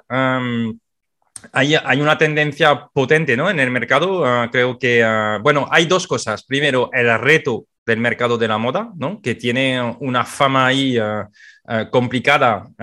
no sé si tenemos que entrar porque, pues, en, detalle, pero sí que es interesante de coger la otra parte, que es el tema de sostenibilidad y, y cómo trabajáis vosotros en Brava este tema que seguramente ha sido también una oportunidad, porque entiendo que los marketplaces y, las tiendas necesitan esos productos uh, sostenibles, que, tenemos la sensación que, que hay cada vez más peticiones ahí, ¿no? A ver, eh, ya hablaremos de mercados, pero nuestro principal mercado es Alemania, ¿vale? Entonces, España, de hecho, representa más o menos un 10-15% de las ventas totales. Y lo que percibimos es que en la Europa central y aún más en el norte de Europa, hay mucha conciencia social medioambiental, ¿no? Y es que y no es para menos, o sea, hablamos de un sector, eh, la moda, que es el segundo sector eh, más contaminante del planeta, es más contaminante que la industria del transporte marítimo y terrestre combinado, uh, solo lo supera la industria del petróleo, o sea, realmente hablamos de un impacto tremendo, no solo medioambientalmente, sino también socialmente, ¿no? Ah, bueno, voy a poner ejemplos, pero todos sabemos de los casos estos de gente trabajando por dos dólares, niños, y, o sea, de todo eso para, para vestirnos, ¿no? Y todo el, derroche que hay, la, la moda esa. O sea, cuando hay una camiseta a tres euros, uh, seguro que hay mucha gente puteada por el camino en las fábricas, en el medio ambiente. O sea, no, no se puede producir una camiseta por tres euros, ¿no? Entonces, yo creo que la gente ah, pues, se ha ido dando cuenta de esto y cada vez hay un consumidor que no quiere formar parte de, eso y es más exigente ah, en, lo que compra, ¿no? De la misma forma, pues, oye, ¿qué pasó pues, con industrias, no sé, como el café, ¿no? Que, que el café pues, también pasó por un proceso similar. Y en Alemania, por ejemplo, que es nuestro principal mercado, pues están mucho más uh, concienciados de eso y pensar que nos preguntan en plan, oye, la etiqueta de composición, ¿qué material está hecho? ¿Esto cómo de qué tipo O sea, nosotros al final hemos puesto una herramienta en nuestra web que se llama Retrace, que funciona con, con tecnología blockchain y lo que puedes ver es en cada producto dónde se ha fabricado cada pieza del producto y, más importante, qué certificaciones tiene cada uno de los materiales. Te lo explica de una forma que lo puedas entender, en plan, que si no eres un técnico de las certificaciones, en plan de qué va la certificación GOTS, ¿no? Pero también puedes llegar a ver el certificado, ¿no? Y se aseguran de que no estén caducados y tal, ¿no? Entonces, nosotros teníamos clientes que nos exigían eso.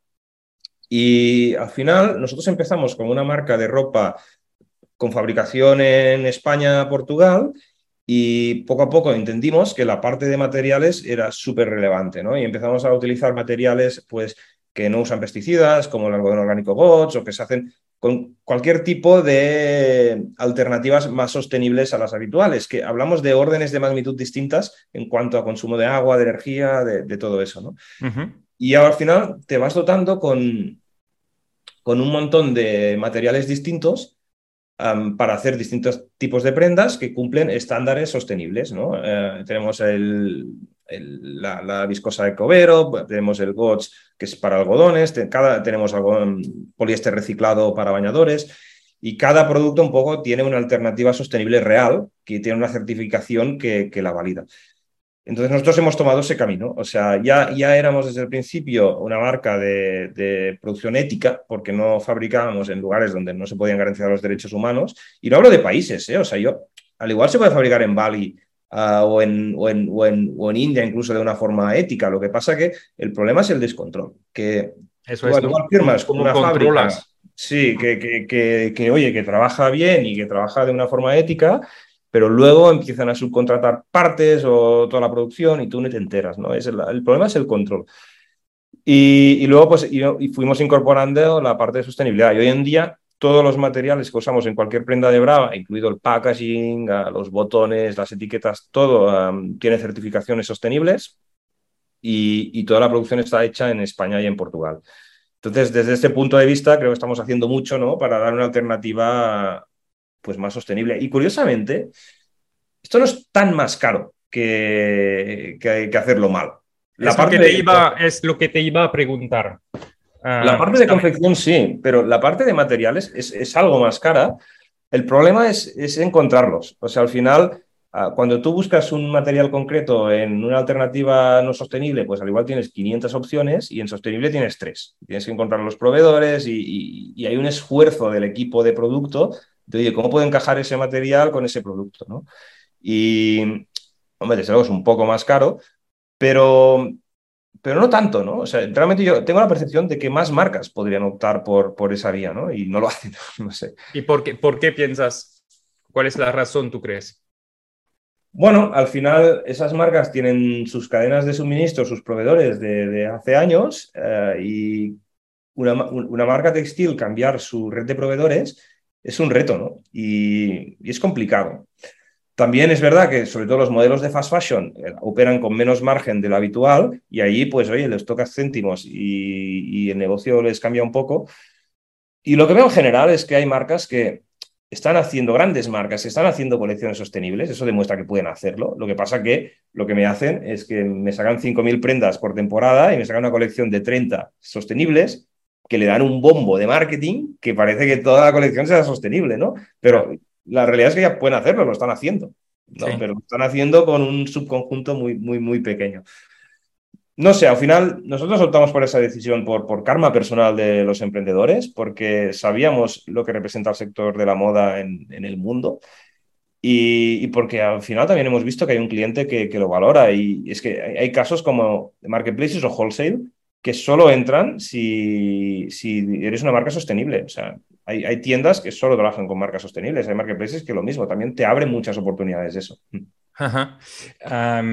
pues eh, es interesante. Tú, tú decías también un tema porque decías, bueno, en fast fashion tienen poco margen, pero, o sea, ¿tiene sentido el fast fashion y la sostenibilidad? ¿Sabes? Porque hasta qué punto no deberíamos invertir más en piezas que duran en el tiempo versus estamos cada seis meses tirando camisetas porque se tuercen, eh, lo, compras, lo lavas tres veces y ya no, no pinta nada.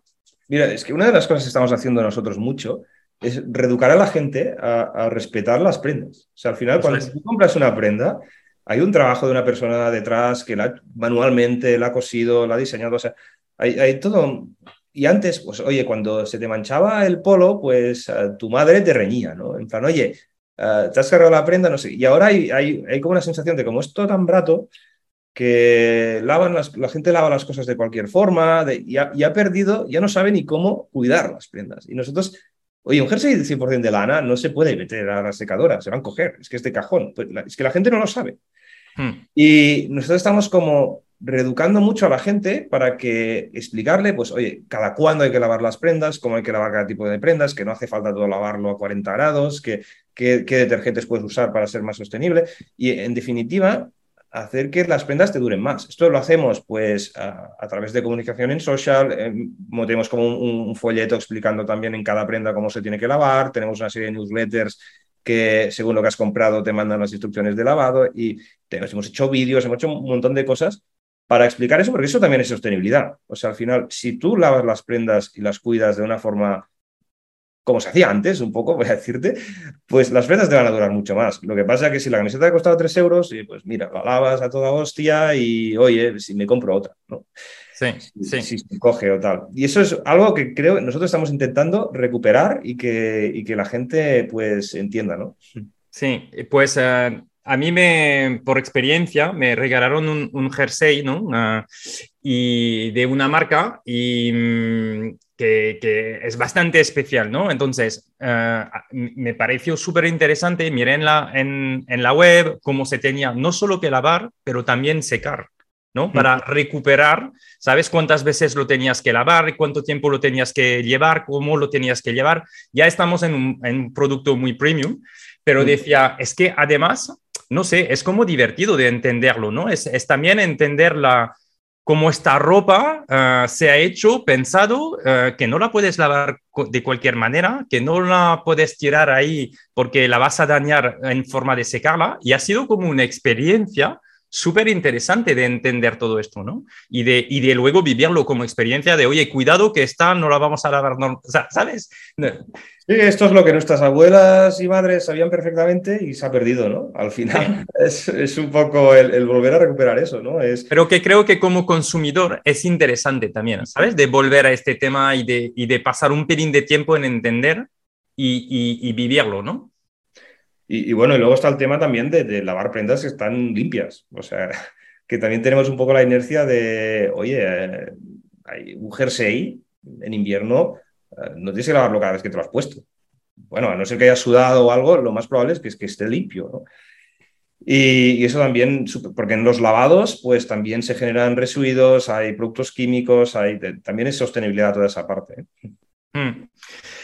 Súper, pues hemos hablado de, sostenibilidad y hay una parte a mí que, me gusta muchísimo también, es la parte más de, crecimiento personal, ¿no? De cómo has vivido uh, esta súper experiencia, este súper proyecto, pero, pero que también, que, ha sido duro para ti? ¿Cómo, ¿Cómo ves este tema de, primero, que creo que en general el emprendimiento eh, no es sexy, ¿no? Que, hay unos retos que tenemos que superar y lo digo porque creo que compartiendo eh, pues permite a otras personas también de, generar y decir, oye, que esto no, tiene que ser el pelotazo en dos años y que todo va, todo va a ser fácil porque desde luego no lo es, ¿no? Pero entender también la otra cara de, de este emprendimiento y tú me decías, ¿no? Tengo, una, tengo algo que puedo compartir, ¿no? Que, que yo he vivido mm. y, y, me interesaría saber ah, qué has vivido, cuál ha sido tu experiencia y...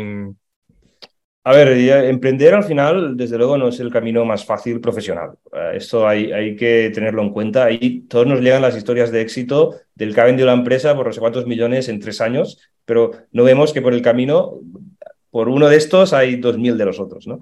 Entonces, ah, es, una apuesta de mucho riesgo que tomas que te va a exigir mucho más que la mayoría de, trabajos corporativos que puedas tener, en la que vas a tomar un riesgo personal también económico y en la que muy probablemente vas a estar retribuido por menos de lo que te pagaría el mercado durante mucho tiempo. Yo, yo creo que es que aún hoy día sigo con una retribución menor a la que tendría en, otro sitio. ¿Nos, ¿Nos dirías un rango? Bueno, a ver, yo estuve, te diré, un año sin cobrar nada, luego empecé cobrando mil euros, pero pues, es una idea, ¿eh? o sea, de este palo. Y viviendo un poco, pues, oye, mi pareja que me ayudaba y gastando poco, y, que es, complicado y, hay que tener en cuenta eso, ¿no? Porque es, difícil, sobre todo si estás bootstrapeando aún más. Entonces, que no es un camino profesional fácil, porque te va a exigir mucho y te va a dar muy poco, a nivel económico sobre todo, ¿no? Que luego te puede salir bien y, joder, genial, ¿no? Pero que hay una tasa de, fallo enorme, ¿no? Entonces, si tú no tienes una motivación real de que, oye, quiero llevar ese proyecto, quiero crear una marca, es mi ilusión de, yo siempre quiero hacer eso, ¿no? Si te metes por el um, voy a entrar aquí y voy a currar mucho dos años y me era millonario, pues esto no va así. O sea, hay, hay muy pocos casos. Entonces hay, hay que saber dónde te metes y tomar los riesgos que puedas tomarte. Hablábamos antes de hipotecar la casa y todo eso, que yo no, no, estoy nada a favor de eso, porque la realidad es que la mayoría de proyectos de emprendeduría fracasan. ¿no? Y luego hay, hay, un, hay un tema que es, que es ya de crecimiento personal, ¿no? que es que realmente tú tienes que cambiar, la empresa va evolucionando, cada año es una empresa distinta, sobre todo al principio, ¿no? Y oye, tu trabajo va, va cambiando, ¿no? Y, y eso es algo que, Oye, a mí pues, quizás me ha costado un poco de encajar. Yo era muy hands-on, muy de, oye, quiero operar las campañas, quiero estar en todo, quiero estar metido en... Y, bueno, al principio esto es fenomenal, porque es lo que necesitas, una persona, pues, oye, que aprenda cosas rápido y que se meta en cualquier cosa y de repente, pues, sepa hacer una prenda de ropa, ¿no? sin, sin... Pero llega un momento en el que eso ya no es posible y lo que necesitas es gente que, que, sepa hacer esto mejor que tú, ¿no? Y, gestionar equipos y crear equipos y ser más estratégico. Y, entonces, el, trabajo cada año es un poco distinto, ¿no? Y, eso es algo que hay que saber adaptarse, ¿no? Y, que lleva como mucha presión, ¿no? Porque tienes que aprender a adaptar tu estilo de management cada año a una cosa distinta. Y bueno, en la aventura, pues no, no faltan momentos de estrés sonado. O sea, yo al final eh, tenía que levantar una ronda eh, justo antes de que petase el COVID y petó el COVID, se canceló la ronda. Y ya estábamos con, con, bueno, con la caja apretada y, con, esperábamos el desembolso, como quien dice, ¿no? Y, y hay momentos en, como este en el que, oye, ¿y qué hago, no? Que el estrés, ah, hostia, te, pasa factura, ¿no? Y una de las cosas que he aprendido en, todo ese proceso es a relativizar las cosas, ¿no? En plan, oye, ah, si eso hago no me voy a morir, no, no, me voy a caer en un puente o algo voy a hacer, ¿no? Y el, relativizar los problemas, antes como me lo tomaba cualquier cosa muy a pecho, ah, tuve problemas de salud por, por, por, si llega un momento que el cuerpo, he aprendido mucho de esto después, si no manejas el estrés, si todo te preocupa extremo, si no sabes desconectar, de alguna forma u otra, el, cuerpo te, te, rechaza. ¿no? En mi caso, uh, tuve un problema de espalda que luego entendí que estaba 100% relacionado con el estrés. Estuve viendo traumatólogos medio año, un dolor terrible en la espalda asiática y tal, que todos querían operarme, una operación barbárica que me dejaba sin hacer deporte nunca más. Bueno, y oye, leí un libro sobre, sobre, que lo recomiendo a todos los emprendedores, del doctor Sarno se llama, que, que, habla de que cómo el estrés afecta, en ese caso, a, sobre todo a varias, a varias enfermedades, pero sobre todo a la espalda. Me tomé unas vacaciones y después de estar a seis meses de, de, de, dolor y de, viendo médicos y tomando hasta, bueno, parecía, llevaba el pastillero. Llevaba como 15 pastillas al día. Resulta que me tomé unas vacaciones me leí un par de libros, aprendí sobre el estrés y me curé solo en un mes. Fue increíble. En plan, es que si no me hubiese pasado, no me lo creería. Y probablemente mucha gente que escuche eso no se lo va a creer, pero lo que puede hacer el estrés en tu cuerpo, ah, si no lo manejas, es, es, terrible, ¿no? Sí. Y, y, nada, desde esa experiencia, pues yo aprendí un poco a, a, oye, cosas malas van a suceder, situaciones estresantes van a haber, pero oye, mm, estreses hay muchos en la vida, ¿no? Ah, pueden pasar cosas con, con, pues, con tu familia, con, hay muchas cosas que te pueden pasar. Y, hostia, que, que el trabajo, la empresa no te carcome, porque al final hay que pensar si todo va mal, ¿qué va a pasar? Y, oye, relativizar las cosas un poco, ¿no? Y, y, eso al final te hace que no tengas ese tipo de problemas, que pienses mejor y que seas un mejor emprendedor. Bueno, primero es agradecerte tu, transparencia, porque mm, creo que esto puede ayudar a, muchos más emprendedores. Ah, todos ah, o muchos vivimos ah, ¿no? momentos de mucho estrés donde tenemos o tenemos dudas o tenemos, como vosotros, ¿no? algo que en realidad no habéis podido controlar, porque si dices, teníamos una ronda pactada y llega el COVID, es que nadie podía saber que iba a llegar el COVID, ¿no? son cosas que te impactan mucho, pero que no podías controlar. y, agradezco muchísimo tu, tu, transparencia y de, comunicarlo porque creo que puede ayudar a, a muchas más eh, personas. A mí lo que me ayudaría, por ejemplo, es cuando dices, ah, primero, el libro, ¿te acuerdas del nombre del libro? Ah, sí, es en inglés, ah, se llama The Mind Body Prescription, Prescription ah, de John Sarno. Es un libro viejo, ¿eh? ya tendrá 20 años. Este es de un libro que era, era un, un, un, doctor que trabajaba en recuperación en la Universidad de Nueva York, en, después postoperatorios de espalda, y eh, fue de los primeros en, en darse cuenta de cómo las enfermedades de dolor crónico se, crecían exponencialmente en situaciones de estrés. Y como entras en una especie de círculo de estrés, dolor, estrés, dolor, estrés, dolor, de que, bueno, hay gente que no sale nunca más, ¿no? Y de cómo la mente, pues, ah, potencia eso, ¿no? Y cómo puede realmente producir dolor físico, ¿no? Y bueno, luego, este fue el primero que leí, pero me enfriqué del tema, como, como en todo, y empecé a leer sobre el tema 15 libros más, ¿no? Pero lo curioso es que, para que os hagáis una idea, aprendí sobre este libro en un podcast de cirugías de columna para qué operación hacerme. O sea, estaba en ese punto y resulta que no necesitaba nada. ¿no? Y ahora, pues en la espalda, yo hago CrossFit de primer nivel, levanto 140 kilos, o sea, que nunca más he tenido dolor de espalda y todo lo que hace referencia a hernias, a enfermedades de la piel, del estómago, de, hay muchas cosas que, que el estrés mm, amplifica. Y de un problema que realmente no, no, no era nada, pues, hostia, entras en un círculo de ese médico me dice esto, este me dice esto, hostia, ahora miro en internet eso, no sé qué, a ver qué tengo que probar ahora. Y, y hasta que no me abrí la mente de, en realidad, quizás era un problema de estrés, no, no, no me recuperé. Y además la recuperación luego fue, es que muy rápida. Hmm. Hmm. Hay un, hay un causa-efecto muy claro. Sí, Totalmente. Bueno, es que al final el cuerpo nos pone límites, ¿no? Y también nos, no, nos da alarma. Quizás estamos en una eh, eh, eh, no, estamos acostumbrando tanto en escuchar nuestro, nuestro cuerpo, ¿no? Aunque las cosas evolucionan y cambian, creo que mm, las generaciones anteriores no tenían, o sea, el cuerpo era como va por un lado y el, cerebro y tu espíritu por otro, ¿no?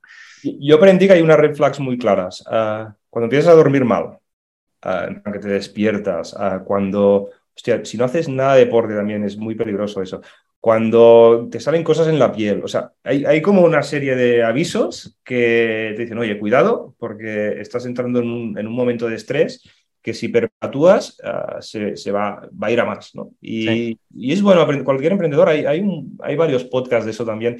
Yo creo que es bueno que, que aprendan esa parte de, de, salud mental ¿no? y de cómo manejar el estrés, porque en un momento u otro te va a caer una y, y bueno, le, puede pasar como a mí, que, que, exploté y estuve como casi dos meses de baja. ¿eh? Dos meses de baja significa que, que no podías uh, venir en la OFI. Eh, ¿Cómo lo has gestionado? Es que no podía el... ni sentarme. O sea, era algo, yeah. era un dolor tan terrible que es que no podía hacer nada. O sea, el, el... no es que no pudiese coger el coche y tal, es que realmente me ponía enfrente del ordenador, me empezaba a doler y no podía hacer nada. No podía concentrarme, no podía dormir bien. Bueno, fue terrible, la verdad. Y lo explico porque es que he pasado por eso y he, conocido dos personas más que han pasado por eso y les ayudó mucho explicándolo. O sea que um, ojalá haya alguien que le pueda ayudar hoy con eso. Eh, totalmente y muchísimas uh, gracias. Cuando decías también es importante, importante relativizar, ¿tienes algún, alguna, has descubierto algo? Lo digo porque tú piensas muchas las cosas, se nota en, este, en, en esta eh, en este podcast, ¿no? Uh, lo tienes pensado, lo bajas, uh, lo, lo, investigas. Cuando se trata de relativizar, ¿has, ¿has, hecho algo especial para decir, oye, ¿qué, qué, qué podría pasar? Mm. Bueno, me hago a veces esa pregunta.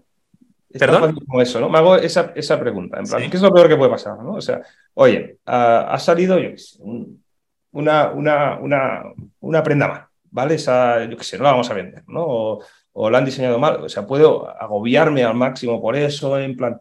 Y hay que buscar una solución, ¿eh? Y hay que ver cómo lo arreglas. Pero lo peor que me puede pasar es que una prenda de 200 ah, salga mal. O sea, no se va a ir la empresa. Realmente es que no va a pasar nada, ¿no? Es una cagada que tenemos que arreglar. Pero hacerte esa pregunta, ¿qué es lo peor que puede pasar? Ah, incluso en casos extremos como ahí en la ronda, ¿qué pasará si no hubiésemos levantado la ronda? Pues igual hubiésemos seguido igual, ¿eh? pero si que no hubiésemos seguido no me hubiese muerto. O sea, hay, hay, hay, que relativizarlo todo. Y el entender un poco cuál es el worst case escenario, yo creo que ayuda mucho a, que mentalmente estés como más, más, más fresco, ¿no? no estés como, pero lo, lo, escribes, lo piensas, no, me hago esa pregunta a mí mismo, ya está. No. Habrá mil metodologías, ¿eh? pero a mí eso me sirve. Ok. Y al final, ¿cómo acabó el tema de la ronda? ¿Cómo habéis pasado entonces? Ah, entiendo que esto es, es, ostras, es, es, un reto importante, ¿no? Antes del COVID. Además, vosotros vendéis también en tiendas y hay que recordar que las tiendas estaban cerradas. es que imagino que había pedidos también.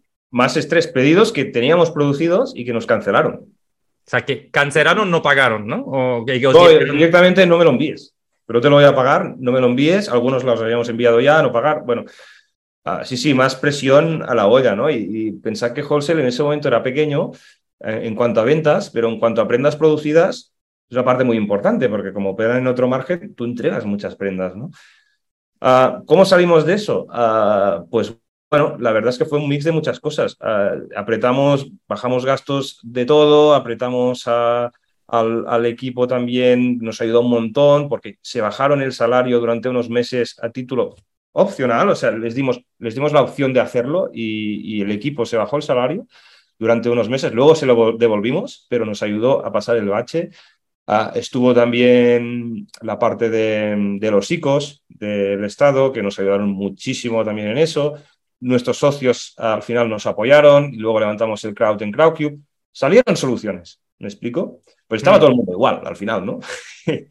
Sí, y, al final fueron saliendo... Eh, todo el mundo igual, pero, pero bueno, mm, chapo al equipo de... Mm, a, vuestro equipo, ¿no? Porque ostras, eh, estos son, son temas que te ponen la piel de gallina, ¿no? Es decir, este compromiso de un equipo, seguramente a vosotros eso no sé, es que como emprendedor te, sabes, evidentemente no quieres pasar por esta etapa, pero cuando tienes el equipo que responde ah, y que lo podéis devolver, ostras, esto es, es un aprendizaje personal de crecimiento y también de relaciones con los equipos tremendo, ¿no? Yo me lo explico, es de lo más orgulloso que estamos del equipo de, de eso que pasó. Además, es que y esto tenemos la promesa de devolverlo, pero claro, la empresa tenía que no quebrar para devolverlo. no, no, totalmente. Hay un riesgo. En este momento hay un riesgo y hay que empezar a pensar que todo el mundo tiene sus cosas personales y, puede, y, tiene sus retos y tiene sus miedos, ¿no? O sea, yo me acuerdo de esa situación que nunca habíamos visto y te generan unos miedos tremendos, o sea, a todo el mundo. No, y, además yo creo, no despedimos a nadie, también fue parte de, oye, hacemos esto para poder mantener todo el equipo. Teníamos una persona que había dejado el trabajo e iba a incorporarse la semana del COVID, no le cancelamos la contratación, o sea, entró, o sea, intentamos, lo que pasó con Wholesale también fue curioso, porque Wholesale se quedó sin curro, o sea, no entregamos nada, no vendíamos nada, no había ferias, y lo que hicimos fue ah, derivar el equipo a otro curro. Lo que hicimos es que buscase licencias. Lo que vamos a ver es un caso de éxito de Brava es el tema de las licencias, de, oye, pues poder vender prendas junto a otras marcas, como comentaba, ¿eh? Regreso al Futuro, a Wally, has hablado, Popeye, todo eso salió en ese momento del COVID, que tenía el, el, equipo ocioso, en plan, no puede trabajar de lo que hace y, oye, pues saquemos eso y se puso el equipo de wholesale a fondo en eso y hoy es una parte súper importante de la estrategia de, marketing y de producto de Brava, ¿no? Entonces, bueno, intentamos, pues eso, mantener a todo el equipo y buscar, buscar alternativas para, para que despedir la gente fuese como la última, la última, la última opción. Y, así fue. Eh, eh, eh, súper, o sea, sí, he visto que tenéis bastante licencias, ¿no? Con marcas Polaroid también. Entonces, también el aprendizaje, ¿no? Es que en ese momento tan difícil salen han salido oportunidades que quizás o seguramente no hubieran salido, porque si tú tienes tu día a día, tu curro de día a día, pues mm, quizás no lo hubieras hecho, ¿no? Ah, o sea que también eso es súper interesante, que en, momentos difíciles, pues ah, se cambian ah, las rutinas y hablábamos de creatividad, pues es otro ejemplo, ¿no? De, oye, cómo reacolocamos nuestros recursos y de ahí pueden salir nuevas cosas. sí, correcto. Mira, el, COVID nos dio muchas cosas. También aprendimos mucho del canal online ese año, ah, tuvimos muy, buen, muy buena performance online. Ah, oye, levantamos el crowd, no sé. Y hay cosas que no hubiésemos hecho sin el COVID y hay que ver siempre el lado bueno de las cosas, ¿no? Sí, sí, totalmente. es súper interesante eh, esta parte. También te voy a decir, ¿cómo sigues tú mejorando y aprendiendo? Pues mira, la verdad. decías, decías antes, es un reto, ¿no? Porque tenemos que evolucionar con, el, con la empresa. soy muy hands-on, pero tengo que aprender nuevas cosas. Y a todos nos pasa. Hay milestone que tenemos que aprender y no tenemos tiempo para aprender fácilmente, ¿no? Entonces tú tienes una rutina, tienes, ¿cómo, cómo sigues mejorando, aprendiendo? Bueno, yo soy de entrada, leo mucho, bueno, audiolibros sobre todo en mi caso, pero estoy como muy conectado a, what's next, ¿no? Un poco, a intentar entender qué viene. Pero de quien más abriendo hoy te diría es eh, de mi equipo, ¿vale? Que, que ya son mejores profesionales que yo en cada una de sus áreas, ¿no? O sea, de quien más aprendo del equipo y de tener muy buenos profesionales y también aprendo mucho de otros emprendedores. Esto es algo que me ayuda mucho tengo mi, mi, network con multitud de marcas o negocios relativamente parecidos, ¿no? Y oye, el hablar con, con cada uno de ellos, a veces incluso monto comidas, hablar con, con ellos para ver, oye, ¿qué te está estudiando? ¿Cómo has arreglado eso? ¿Cómo ves eso? A, mí me es de gran ayuda, ¿no? Entonces, yo te diría que aparte de, de, toda la parte pues, de podcast, de libros, de que estoy en ello también, de que más aprendo es del equipo y de otros emprendedores. Y, y cursos y eso ya prácticamente no, hace mucho tiempo que no, no hago nada. O sea, el, tema de networking y de estar ¿no? con gente que están en la misma industria o que han pasado por delante o que están en, el mismo, en los mismos eh, retos, creo que efectivamente eh, es algo súper interesante, súper importante de hacer, ¿no? De, seguir en contacto, compartir problemas, retos, eh, y ahí se aprende muchísimo. Total, total, porque muchos problemas son repetidos en, cada una de, estas empresas, ¿no? Entonces, uno habrá encontrado una solución u otra, pero al final el, haberlo valorado, ah, si lo discutes juntos, pues siempre te da otro punto de vista, ¿no? Sí. En eso estoy súper, bueno, es algo que personalmente, o sea, me he currado, ¿no? Tener relaciones con, con, con otros founders ah, que sean ya amigos, ¿no? Pues yo creo que esto es súper importante y te ayuda mucho en mil etapas de, la empresa. Totalmente. Oye, decías que lees muchos libros. ¿Hay, ¿Hay, un libro que te ha marcado especialmente y que recomendarías de leer?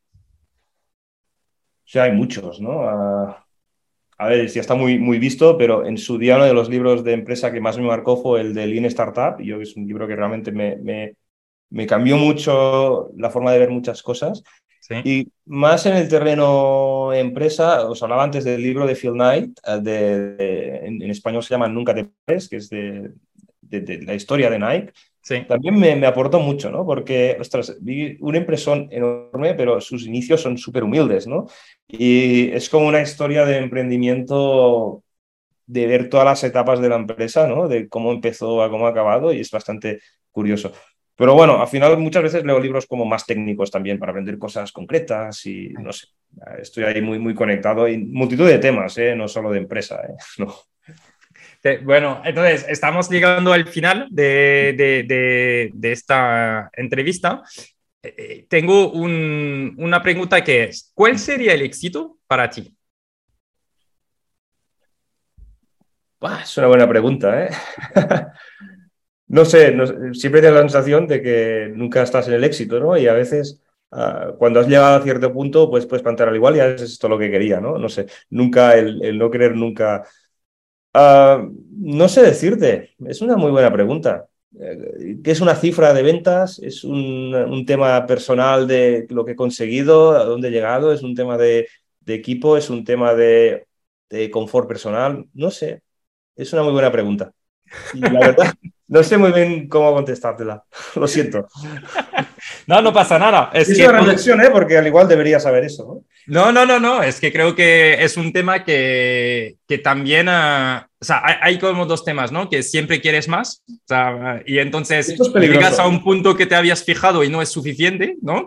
Yo, yo me incluyo un poco en, en eh, o sea, un poco no, me incluyo en esta parte y entonces es una reflexión permanente, ¿no? De, oye, ¿Cuál es el motor? Porque, de hecho, era una pregunta que te quería hacer, eh, que era, tú decías antes, es que la motivación no tiene que ser el dinero.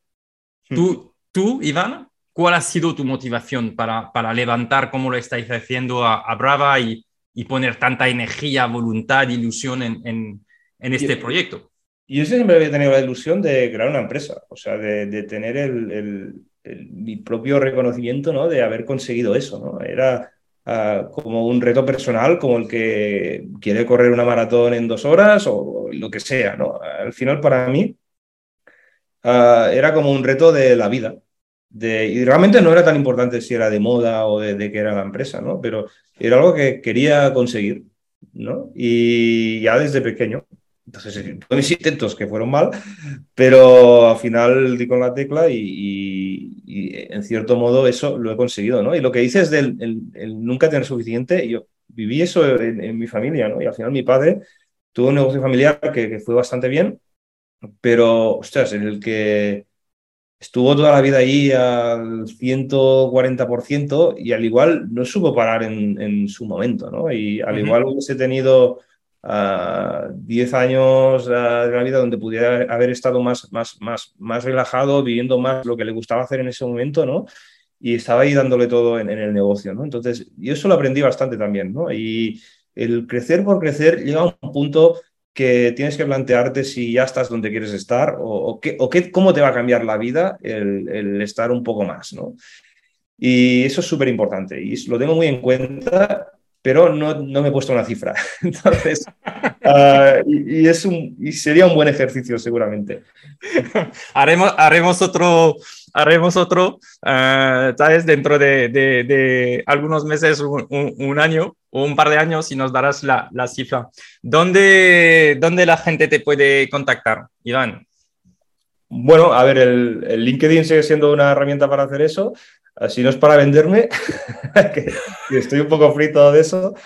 Y desde ahí, hombre, uh, pues cualquier cosa en la parte que hemos hablado de este es personal, otros emprendedores, uh, yo estaré encantado de, seguir y, Oye, incluso hago mentoring a, otras empresas que, bueno, que están empezando y me encanta ayudar. ¿eh? O sea que, que, bueno, me podéis encontrar en LinkedIn, Iván Monés, me buscáis ahí y encantado pues de ayudar en todo lo posible.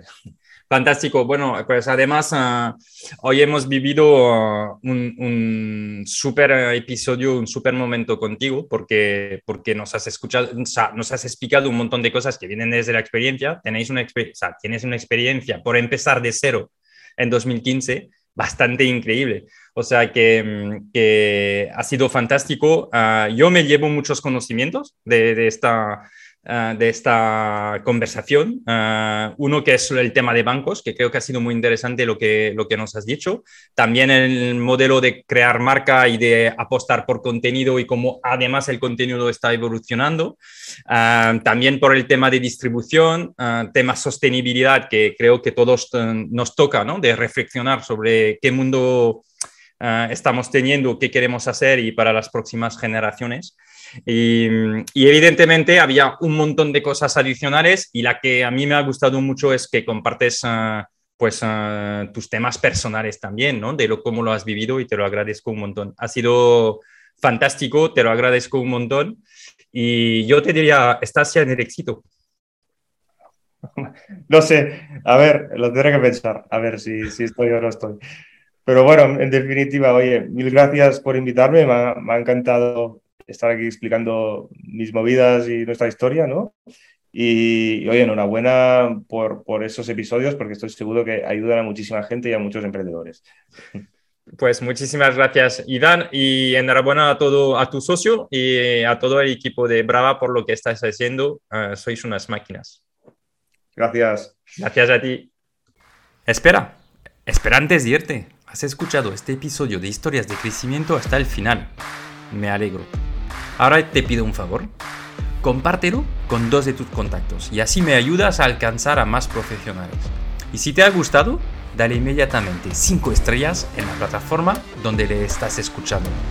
La verdad es lo que me permite salir mejor en las búsquedas. Así que cuento contigo.